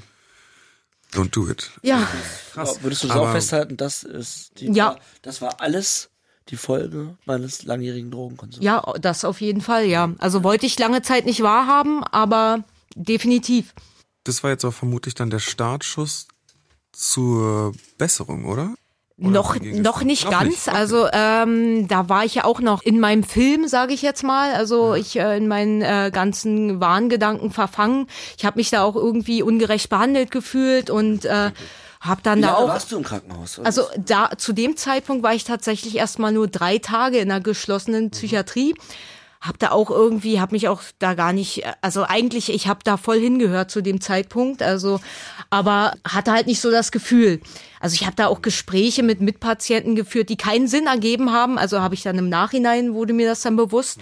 Aber ich konnte mich ja dann noch so halbwegs vernünftig ausdrücken und äh, hab's dann geschafft, dass die mich da nach drei Tagen auf eigene Verantwortung entlassen haben, weil ich meinte, ich hätte ja nix und konnte dann halt gut. Hast Äh, du gesagt, ja, ich war einfach, ich habe einfach zu viel konsumiert. Hast du da diesen, äh, Entschuldigung, den Amphetaminkonsum äh, aufgemacht und gesagt, ja, jetzt bin ich aber wieder nüchtern, jetzt könnt ihr mich wieder entlassen? War das irgendwie so? ja, so nach dem Motto, taktisch, genau, genau. wieder gehen? Okay. Genau, ja, so war das taktisch. Wobei ich aber im Hinterkopf dachte, die wollen, also die, ja, keine Ahnung, die wollen halt nicht, dass jemand, äh, also ich hatte da unterschiedliche Gedanken, also unter anderem dachte ich, ähm, das ist halt zu gefährlich fürs System, wenn jemand jetzt so solche krassen medialen Fähigkeiten haben, muss ja irgendwie äh, ruhig gestellt werden, dass ich deshalb in der Psychiatrie gelandet bin und deshalb muss ich mich da auch irgendwie mit unfairen Mitteln und mit Lügen wieder draus befreien. Also ich habe hab das jetzt nicht äh, als Ort wahrgenommen, wo mir irgendwie geholfen wird oder so. Und ich habe auch noch nicht eingesehen, dass ich ein Problem habe. Dann bin ich wieder ähm, zu meinem besten Freund, habe dem dann gesagt, ich bin aus meiner Wohnung geflogen und der hat mich dann erstmal bei sich aufgenommen. Ja, dann mehr oder weniger durch immer wieder gutes Zureden hat der dann gesch tatsächlich geschafft, dass ich nochmal freiwillig in die Psychiatrie bin. Aber ich bin äh, nicht wegen einer Krankheitseinsicht wieder in die Psychiatrie. Also die Stimmen habe ich auch weiterhin gehört, auch wenn ich da nichts mehr konsumiert habe. Warte mal kurz. Du hast aufgehört dann nach dieser ersten Psychiatrieerfahrung zu konsumieren? Ich hatte mir kurz nach der Oder Entlassung weniger? hatte ich mir noch mal was besorgt. Ich hatte ja auch kein Geld mehr. Ich Ja, konnte ja. mir konnte ja nur noch durch Schulden machen Ja, mir was besorgen. Genau, hatte mir aber natürlich, also ja, also wollte mir auch direkt nach der Entlassung wieder was besorgen, habe ich auch gemacht. Aber ähm, habe dann wieder ein paar Tage nicht konsumiert. Und äh, mir wurde halt auch bewusst, hm, hier kommst du so irgendwie nicht weiter. Äh, ich hatte keine Wohnung mehr, kein Geld, äh, keine Arbeit und ich wollte halt meinem Du hast alles verloren. Genau, genau. Und ich wollte halt äh, da meinem besten Freund auch nicht weiter irgendwie auf die Nerven gehen. Der ist ja auch arbeiten gegangen und der hat dann halt ähm, geschafft, mich davon zu überzeugen, in die Psychiatrie zu gehen, mit dem Argument, dass es da halt auch Sozialarbeiter gibt, die helfen einem, irgendwie da wieder so ins Leben zurückzufinden. Und dann bin ich tatsächlich, nachdem ich da einen Monat gewohnt habe, nochmal freiwillig in die Psychiatrie. Die haben mich dann da auch als Notfallpatient aufgenommen. Ja, da äh, habe ich dann auch den Medikamenten, die sie mir geben wollten, gegen die Psychose erst nicht zugestimmt, weil ich war ja sehr misstrauisch und dachte, die wollen eben, dass meine tollen medialen Fähigkeiten weggehen. Also ich Aber war hast du den da schon aufgemacht von deinem Drogenkonsum? ich habe erzählt, dass ich ab und zu Drogen konsumiere. Ja, also das ist, glaube ich, auch so ein Klassiker. Das machen viele so. Deshalb hatte ich auch zunächst erstmal die Diagnose bekommen, paranoide Schizophrenie und äh, nicht, dass es eine drogeninduzierte Psychose ist. Aber wahrscheinlich haben die sich auch schon ihren Teil gedacht, weil ja viele äh, da hinkommen und das erstmal herunterspielen. Ja, und irgendwann äh, habe ich mich da eben so ja, so schlecht und leer gefühlt irgendwie, ähm, dass ich dann irgendwann doch den Medikamenten, die sie mir die ganze Zeit verabreichen wollten, wo sie mir die ganze Zeit versucht haben, gut zuzureden und von denen sie mich versucht haben zu überzeugen, habe ich dann irgendwann zugestimmt. Aber nicht, weil ich eine Krankheitseinsicht hatte, sondern weil es mir so schlecht ging, weil ich äh, ja da irgendwie jetzt in einer Umgebung war, die mir nicht gefallen hat und äh, weil, ich, weil mir auch bewusst war, dass ich alles verloren hat und dachte, ich will jetzt irgendwas haben, was wirkt irgendwie, was mir wieder bessere Laune macht irgendwie. Ähm, und deshalb habe ich dann den Medikamenten zugestimmt und habe dann da ähm, ja Neuroleptika bekommen. Das ist ja so ein Standardmedikament gegen eine Psychose. Das war Amilsuprid oder so ähnlich. Und dann hat's auch nicht lange gedauert, so drei Tage, ähm, dann wurde ich langsam wieder klar. Und das war dann nochmal so ein richtiger äh, Schlag in die Fresse. Also da wurde mir dann erstmal bewusst, was ich für eine Vollidiotin bin, wo ich Nee, mich... sag das nicht. Aber, Also äh, ja, aber so äh, hat ja. so hat sich's Ja, ja, angefühlt. genau, genau, genau, so hat genau. sich's Ja, angefühlt. Also ich habe Ja, mich du hast gefühlt, Du kannst natürlich alles sagen. was ich habe mich gefühlt wirklich äh, wie der letzte Dreck. Also weil ich, weil mir dann erstmal bewusst wurde, was ich die das letzte oder die letzten anderthalb oder zwei Jahre, was ich für Mist gelabert habe, an was für Sachen ich geglaubt habe, wo ich mich überall daneben benommen habe und äh, was für einen Scherbenhaufen ich hinterlassen habe und also das war total schlimm. Also ich habe mich dann noch viel viel schlechter gefühlt. Aber es ist ja krass, dass das alles so abgefallen ist. Also, dass, dass es dann doch so schnell du Die Realität gesehen äh, hast. genau eine, Ja. eine Klarheit bekommen hast. Das ist ja schon faszinierend, finde ich. Ja, also da bin ich auch sehr dankbar, dass ich wieder in die Realität zurückgefunden habe. Manche bleiben ja darauf hängen oder bei denen geht das halt nicht mehr zurück. Also da bin ich halt echt sehr dankbar. Aber würdest du sagen, du bist äh, aus den zwei Jahren aufgewacht oder vielleicht sogar aus den zehn Jahren? Aus, also ich bin erstmal aus den zwei Jahren ausgewa aufgewacht, aus, aber noch nicht äh, aus den zehn oder inzwischen sind es ja dann fast 13 Jahren äh, Konsum gewesen. Das kam tatsächlich erst noch mal ein bisschen später, weil ähm, als ich dann wieder, also natürlich haben die dann da versucht, in der Psychiatrie während der Entgiftung ähm, auf mich einzureden, dass ich eben eine äh, Langzeitreha machen soll und so, aber da war ich, also das wollte ich auf, auf gar keinen Fall, also kam für mich nicht in Frage. Und äh, dann nach zwei Wochen wollte ich eben mein Leben wieder auf die Reihe kriegen. Also ich war wieder klar im Kopf und wollte mir mein Leben selber irgendwie wieder aufbauen. Und ich hatte halt absolut keinen Bock irgendwie auf so eine Langzeittherapie. Also Wolltest du noch konsumieren? ich wollte noch konsumieren, tatsächlich. Deswegen bin ich auch zunächst erstmal nur aus den zwei Jahren eben Psychose aufgewacht, Ja, ja. habe mich entlassen lassen und äh, habe mir dann eben wieder was besorgt. Und wie, wie war das? Der Rausch hat, hatte dich sofort auch wieder zurückgeführt in so diese ekligen Gefühle und Ist das so? nicht Sucht, John? Was wir hier gerade hören. Ja, absolut. Das ist total krass. Ähm, Aber hast du dann sozusagen, als du wieder konsumiert hast, hattest du gar keine Angst, dass du wieder hineinkommst in genau das, auf, in genau den Albtraum, aus dem du gerade erst erwacht bist? Hatte ich, ja. Aber ich hatte ähm, auch während meines Aufenthalts mit anderen äh, Mitpatienten gesprochen und die, da hatte mir auch jemand, der auch eine Psychose hatte, erzählt, du kannst auch konsumieren, wenn du die Tabletten nimmst. Also und dann kommt das auch nicht zurück. Und der hatte mir dann erzählt, er hat die dann aber irgendwann abgesetzt und dann kam die Psychose zurück. Aber der meinte dann zu mir und auf den Rat habe ich mich dann mehr oder weniger verlassen. Der eine Süchtige sagt dem anderen, äh, alles gut. Ja. Ja, ich muss gleich heulen, muss ich ehrlich sagen. Äh, Ja, ja, schlimm äh, auf jeden Fall. Und dann. Dann habe ich halt weiter konsumiert, aber auch nicht mehr so viel wie vorher, aber eben halt trotzdem weiter konsumiert. Tabletten. Mit den Tabletten, genau. Hab die Tabletten dann zwischendurch, habe ich mal versucht, die Dosis ein bisschen runterzuschrauben oder so, aber habe dann irgendwie gleich zwei Tage später wieder gemerkt, dann kamen wieder die Stimmen, dann habe ich wieder die normale Dosis genommen.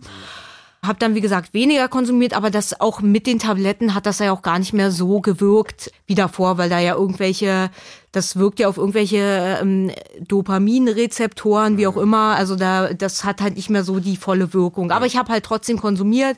Äh, Wo hast du denn konsumiert? Du hast doch dann auch noch keine Wohnung wieder gehabt. Ja, da wurde dann auch schon Antrag gestellt auf äh, Hartz IV damals, genau. Und dann hatte ich ja auch erstmal Geld. Und dann bin ich auch, ähm, das hatten die in der Psychiatrie auch noch organisiert, bin ich erstmal in so eine WG gekommen für Leute, die irgendwie ihre Wohnung verloren hatten. Also da so eine soziale Einrichtung. Das hatte Glück noch, haben wir viele dieser Einrichtungen. Ja, ich wollte gerade sagen, schön, dass es sowas gibt. das hatte die Sonst sozial wärst du ja direkt obdachlos. Genau. Also war ich ja eigentlich auch offiziell, Ja. also genau, das hat die, die Sozialarbeiterin noch in der Klinik äh, so ähm, arrangiert, weil sie auch wusste, dass ich weiter konsumieren möchte. Die hat mich direkt gefragt, ob ich denn überhaupt ähm, abstinent sein möchte. Meinte ich, nee, möchte ich nicht. Und die hat dann auch extra nachgefragt, äh, führen Sie denn da in der Einrichtung Kontrollen durch? Und das war nicht der Fall. Ja, dann bin ich da erstmal untergekommen hatte, wie gesagt, dann auch erstmal wieder Geld zur Verfügung, habe mir dann auch tatsächlich ganz schnell wieder Arbeit gesucht in einem Callcenter, wurde dann auch da genommen, also da haben die, glaube ich, also die hätten da, glaube ich, jeden eingestellt. Ja, und ich war auch schon äh, viele Monate im Callcenter. ja, genau. Das hat dann erstmal geklappt. Dann ist es mir auch tatsächlich wieder gelungen, trotz Konsum und äh, Tabletten wieder eine Wohnung zu finden und äh, wieder so ein bisschen zurück ins Leben zu finden.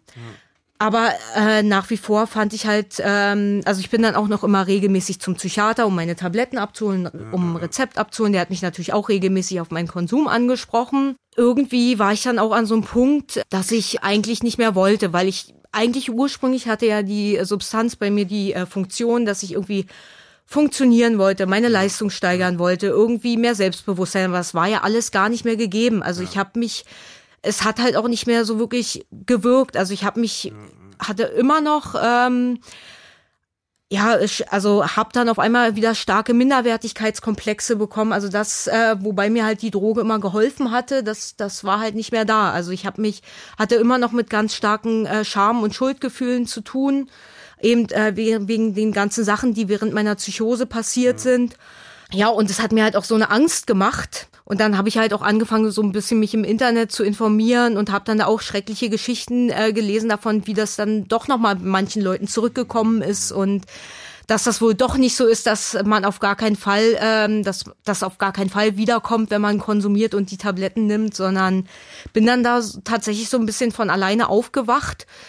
Hab mich in der Zeit dann auch äh, tatsächlich angefangen zu ekeln vor dem Konsum. Also ich hatte immer das Gefühl, ich musste konsumieren, dass ich überhaupt irgendwie Sachen machen konnte. kann man ja, sagen. genau, genau, um auf einem normalen Level zu sein. Ja, was ich auch immer sage, ja. Genau, ja. aber es war halt nicht mehr so wie früher. Dann hat irgendwann mein Psychiater gewechselt, das war eine Psychiaterin. Also du warst ambulant noch. Genau, ich ja. war noch ambulant da in regelmäßigen Abständen. Und der ist es dann wirklich irgendwie gelungen, weil ich war auch überhaupt nicht mehr leistungsfähig. Mir war auch irgendwie alles zu viel. Ja, ähm, ja nach so vielen Jahren, Mann. Ja. Davon reden wir doch. Ich war wöchentlich. Ja. ja. Ich, ich war ständig irgendwie gestresst von den kleinsten Dingen und habe dann bei der neuen Psychiaterin das erste Mal so richtig mein Herz ausgeschüttet und dann da alle Karten auf den Tisch gelegt, ah, die auch gesagt, wie also viel. Also da hast du zum ersten Mal aufgemacht. Genau, also mit, mit, mit, mit diesen 13 Jahren. Genau, vorher hatte ich ja auch immer gesagt, naja, ich konsumiere ab und zu, ab und zu genau. War es eine und gute Entscheidung, würdest du sagen? Das war eine gute Entscheidung. Also da konnte ich mich das erste Mal richtig öffnen. Die wie hat, das. Die, die, die hat, Entschuldigung, wie hatte dich, wie hat die darauf reagiert? Konnte die dich auffangen damit? Die konnte mich tatsächlich auffangen. Also der Psychiater davor, der hat wahrscheinlich auch einen guten Job gemacht und hat äh, halt, aber die, der hat mich halt nicht äh, da berührt, nicht ja, erreicht, ja. genau. Ja, das ja. hat ja auch alles seine Zeit. Ja, also da konnte ich mich zum ersten Mal so richtig öffnen und habe dann wirklich die Karten komplett auf den Tisch gepackt. Stark, ja. stark. Stark, genau. Stark. Und dann ähm, hat die gleich auch angerufen, also dass diese ambulante Einrichtung ähm, gehört auch zu einer stationären Einrichtung, wo man eine Entgiftung machen konnte. Die hat das dann auch gleich direkt organisiert. Also ich habe ihr auch vorher gesagt, ich will auch nicht jetzt heute und morgen rein, sondern will noch, weiß ich nicht, ich wollte noch meine Wohnung aufräumen, in Ruhe meine Tasche packen. Und ich wollte halt nicht so wie beim letzten Mal so unvorbereitet in die Psychiatrie gehen, sondern. Du bist auch selbstbestimmt, weil du hast genau. ja, du bist irgendwie aufgewacht, jetzt hast du dieser Frau alles erzählt, ja. was du, glaube ich, nur empfehlen kannst da draußen. Richtig, richtig. Mitzuteilen, ne? Ja. Und du wolltest dann auch mit erhobenem Haupt da reingehen und dein Leben zurückholen. Kann genau. ich das so sagen? Das kann man so sagen, genau. Ja. Und ich wollte halt, äh, dass bei dem Aufenthalt diesmal alles anders läuft. Ich wollte halt darauf vorbereitet sein, hab, hab auch nochmal ordentlich konsumiert davor, das machen viele, ja. Das ist häufig, ja. Abschied ja, nehmen. Ja. Genau. Aber äh, bin da auch mit gemischten Gefühlen rein, aber ich, da hatte ich auf jeden Fall den Abstinenzwunsch. Äh, ja. ja, genau. Die Entscheidung dann kam dann, glaube ich, erst später, aber auch noch während dieser Entgiftung. Ja, super. Das ist ja auch einen ganz schönen Leidensdruck, muss man ja sagen. Ja. Ne? Also oh, ja Wahnsinnsleistung. Ich, ich, fühle mit dir bei jedem ja. Satz hier. Auch. Ja. Ist es, würdest du Menschen, die jetzt draußen und die zuhören, ja, und die eventuell noch konsumieren, muss man Angst haben vor Therapie? Nein, überhaupt nicht. Also ich wäre auch gerne noch länger geblieben, aber ich wollte halt wieder ins Arbeitsleben. Aber ich deshalb habe ich nur äh, drei Wochen Entgiftung gemacht. Okay. Aber trotzdem, also es war eine total tolle Zeit. Also nee, ich kann es nicht vorwegnehmen, weil du gerade nach Therapie gefragt hast. Wir sind wir da schon an dem Punkt? Drei Wochen, gute Zeit. Du kamst zu dir. Willst du noch was zu den drei Wochen Entgiftung sagen? Weil dann sind wir natürlich gespannt, was danach kam. Ja klar. Ja. Also danach bin ich dann ähm, wieder arbeiten gegangen war natürlich, also jeder Tag war da aber auch nach wie vor ein Kampf. Also ich habe die ganze Zeit aber im Hinterkopf gehabt, das muss doch irgendwann mal besser werden. Also irgendwann muss ja das Leben auch mal wieder irgendwie Spaß machen, aber es war halt wirklich ein Kampf. Aber ich habe den durchgestanden, ich habe die ganzen negativen Gefühle durchgestanden, habe mir dann auch direkt, da war ich noch in der Entgiftung, Kontakt zu einer Selbsthilfegruppe aufgenommen. Ja, jetzt wird's spannend. Genau, also einmal bin ich dann zu einer, ähm, einmal zu einer freien Selbsthilfegruppe und einmal zu einer äh, therapeutisch angeleiteten äh, Selbsthilfegruppe Okay. von der Caritas. Da gehe ich halt nach wie vor hin. Einmal Und die Woche? genau. Und das hilft mir ungemein. Also ohne die Gruppe hätte ich es auch nicht geschafft. Ja.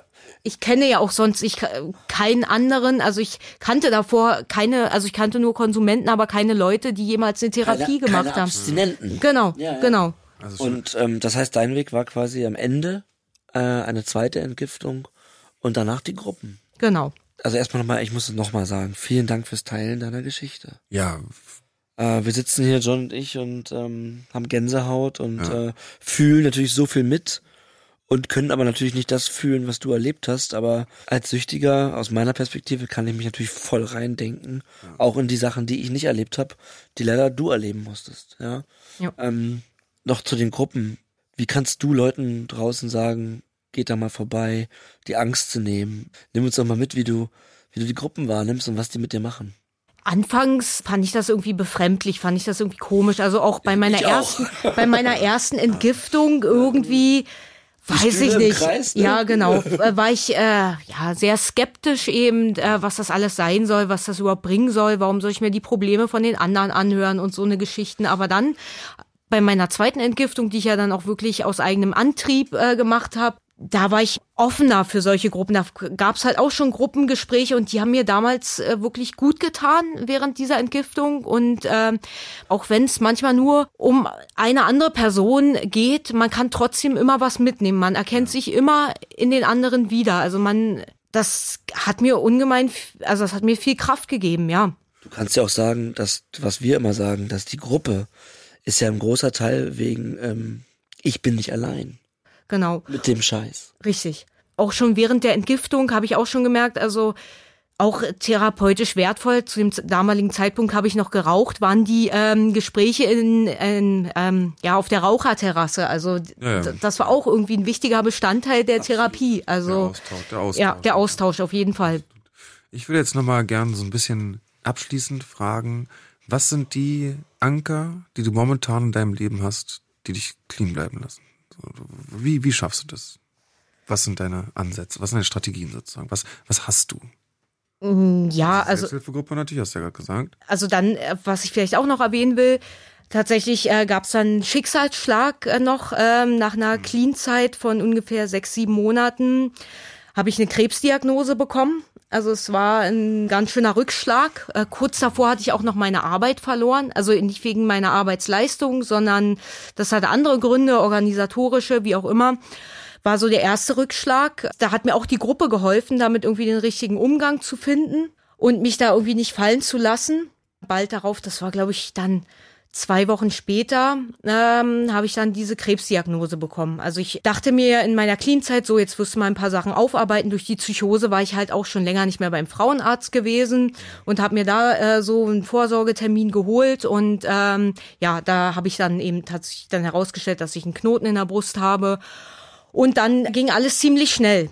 Ich muss sagen, zu dem damaligen Zeitpunkt war nicht mein erster Gedanke, irgendwie zu konsumieren, sondern ich war dann in einem absoluten Überlebensmodus und habe mir gedacht, jetzt jetzt erst recht nicht, auf jeden Fall. Und Gott sei Dank kommt jetzt die Diagnose, jetzt wo ich clean bin und nicht zu einem Zeitpunkt, als ich noch konsumiert habe. Ich habe irgendwie auch nicht gedacht, warum ich oder so, sondern wirklich gedacht, so, äh, du musst jetzt alles machen oder machst jetzt alles mit, was die dir sagen und Unglaublich stark von dir. Ich Ja. wollte das auch gerade sagen, du bist also einer der stärksten Menschen, die mir je gegenüber saßen und ähm, Ich, äh, ja, Sterbesliebe. ja, danke. ja, ja. Oh, Also ich habe auch das wieder, also ich muss überstanden, richtig? überstanden, genau.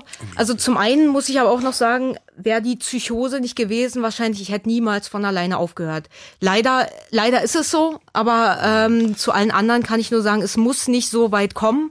Und ich hätte auch nie gedacht, dass sich äh, Leben ohne Drogen so gut anfühlen kann. Hätte ich nie gedacht. Also und ja. zu dem Zeitpunkt, zum Glück, zu dem Zeitpunkt, als ich diese Diagnose bekommen habe, war ich sehr stabil. Da hat quasi auch das Clean-Sein gerade angefangen, richtig Spaß zu machen. Also ja. ich war in einer sehr guten Verfassung gewesen. So. Ja. Ähm, und ja, jetzt habe ich den Faden verloren. ich glaube, ähm, du hast den Faden dein ganzes Leben, die letzten Jahre immer Ich habe den, ja, ich glaube, ich habe den wiedergefunden auf jeden ja. Fall.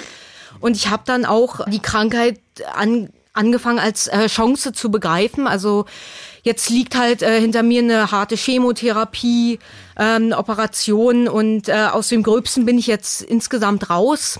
Ähm, demnächst steht auch noch eine Reha an und ich bin auf einem äh, guten Weg, eben wieder gesund zu werden. Ja, was war? Ey, Linda, guck mal hier. Guck mal ja. ja, genau. Nee, Ey, danke fürs Teilen. Und ja. ähm, schön, dass du da bist. Ja. Und schön, dass wir ja alle noch sitzen. Ich meine, mir ging's, ich war nicht so nah am Tod wie du vielleicht. Mhm.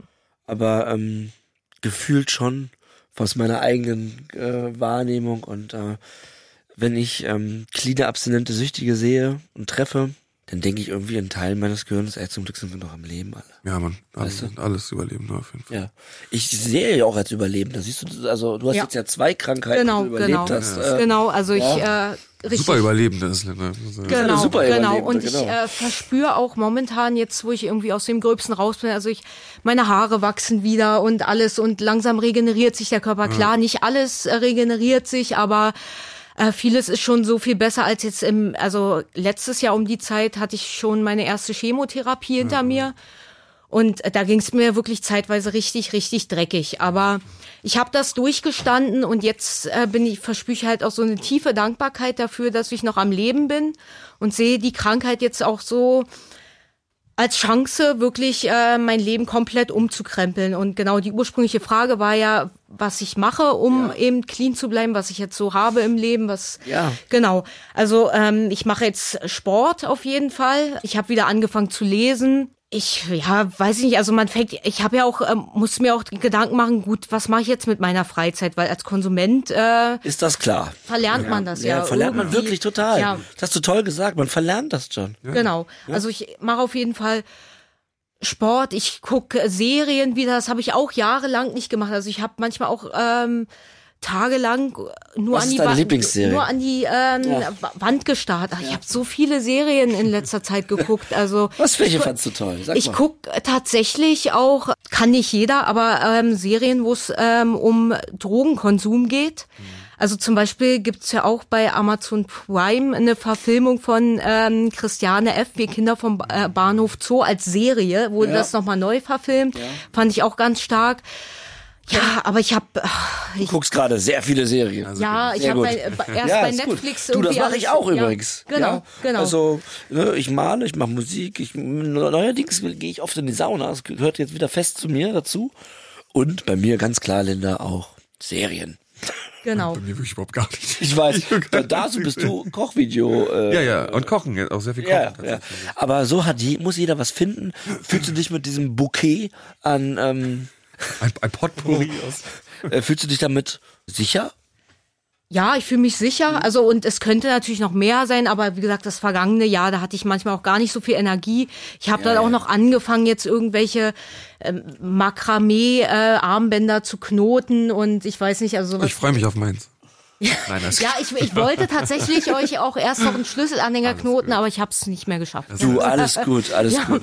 Aber tatsächlich. Ich bin ja, ja schon an John festgeknotet inhaltlich, das reicht mir eigentlich. Genau. Also ich versuche schon irgendwie äh, mein Leben sinnvoll zu gestalten. Ja, ja. Aktuell bin ich ja auch noch äh, krank geschrieben und wenn ich äh, jetzt, wann ist sonst die beste Gelegenheit, um ja. jetzt so seine Lebensgewohnheiten zu ändern? Also mit Ernährung, mit gesunder Ernährung beschäftige ich mich. Wie gesagt, mit dem Rauchen habe ich auch noch aufgehört. Sehr gut. Oh Mann, Linda, du bist ein richtiges Vorbild für mich. Genau. Und ich fühle mich auch aktuell so voller Energie. Also ich hätte nie gedacht. Schön dass man sich, also so ein Körper, der hält tatsächlich jede Unser Menge Körper aus. ist wirklich ein Wunderwerk. Ja, also ähm, hätte ich nicht gedacht. Also ich dachte so nach so einer Chemotherapie und auch während, wegen dem Konsum mhm. sich danach irgendwie zehn Jahre älter aus. Aber viele Leute sagen zu du mir, großartig ich, aus. ich strahle. Du und, strahlst auch. Ja, und so fühle ich mich auch. Also ja, ja. Ist, ist ähm, du hast doch bestimmt letzte Folge gehört, ne? Monatlich. Genau, ich ähm, habe alle Folgen gehört. Äh, ja. Täglich.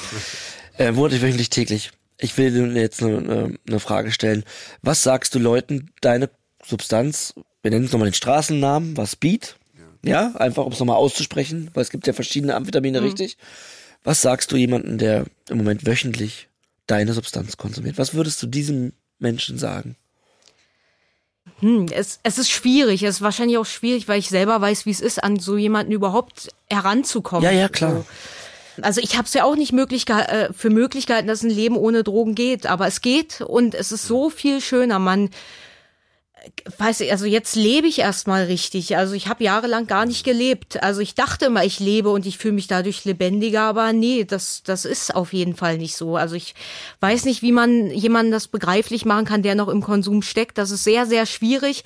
Aber ich kann Leuten eigentlich nur mit auf den Weg geben, die mit Konsumenten zu tun haben oder die das Gefühl haben, ähm, da stimmt was nicht. Da stimmt was nicht, dass man dass die tatsächlich ähm, keine Scheu haben und die Leute ansprechen. Also ich hätte mir ja. gewünscht, dass mich früher mal jemand angesprochen hätte, warum kommst du denn immer zu spät zur Arbeit? Warum schwitzt du denn immer so? Oder warum gehst du ständig auf Toilette? Oder äh, ich bin ja auch ständig äh, mit so einem kleinen Spiegel in der Hand umhergelaufen, oh, um ja. zu gucken, ob ich irgendwelche Rückstände an der ja, Nase habe ja. und so eine Sachen. Aber das muss doch mal jemandem aufgefallen sein. Aber also ich weiß nicht, vielleicht ist es, vielleicht war ich auch tatsächlich so eine gute Schauspielerin das und sind konnte leider das. viele Süchtige und ich war das auch und dann. Ja, also war ich wahrscheinlich auch ein Stück weit, aber ich weiß nicht, vielleicht hat, äh, hat der eine oder andere doch irgendwie eine Vermutung gehabt. Also ich wäre dankbar gewesen. Du würdest Angehörige oder Bekannte motivieren zu sagen, sprech genau. denjenigen drauf an. Genau. Das das und das Leben lohnt sich wieder. Und das hast du, das waren super, genau.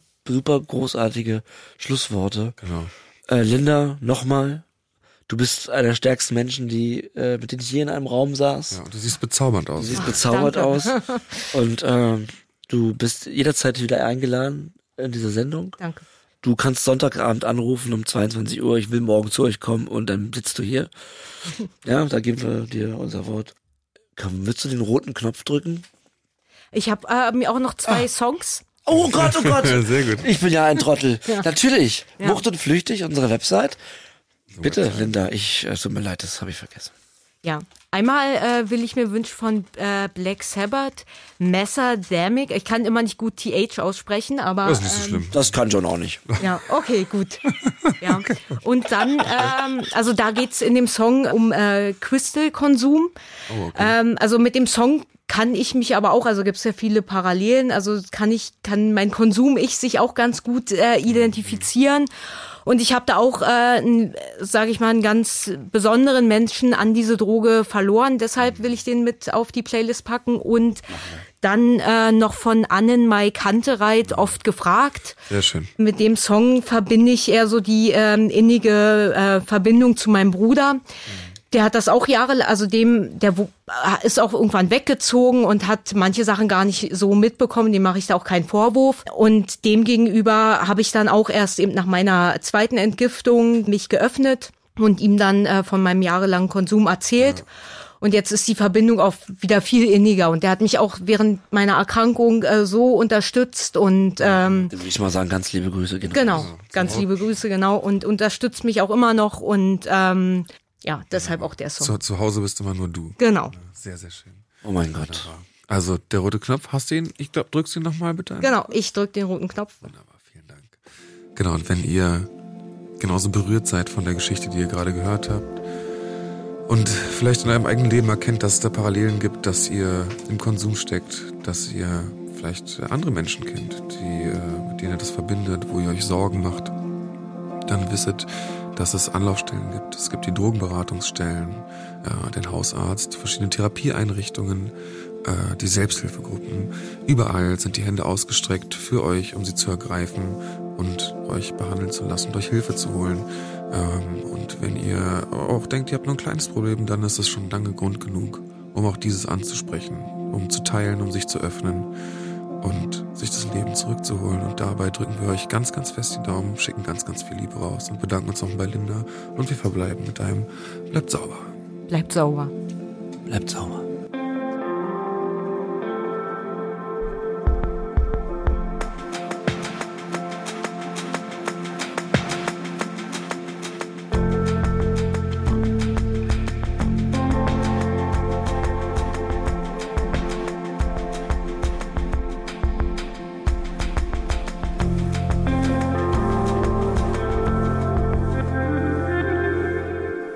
Seit Folge 43 ist Sucht und Süchtig eine ARD-Koproduktion von SWR und Radio 1 vom RBB.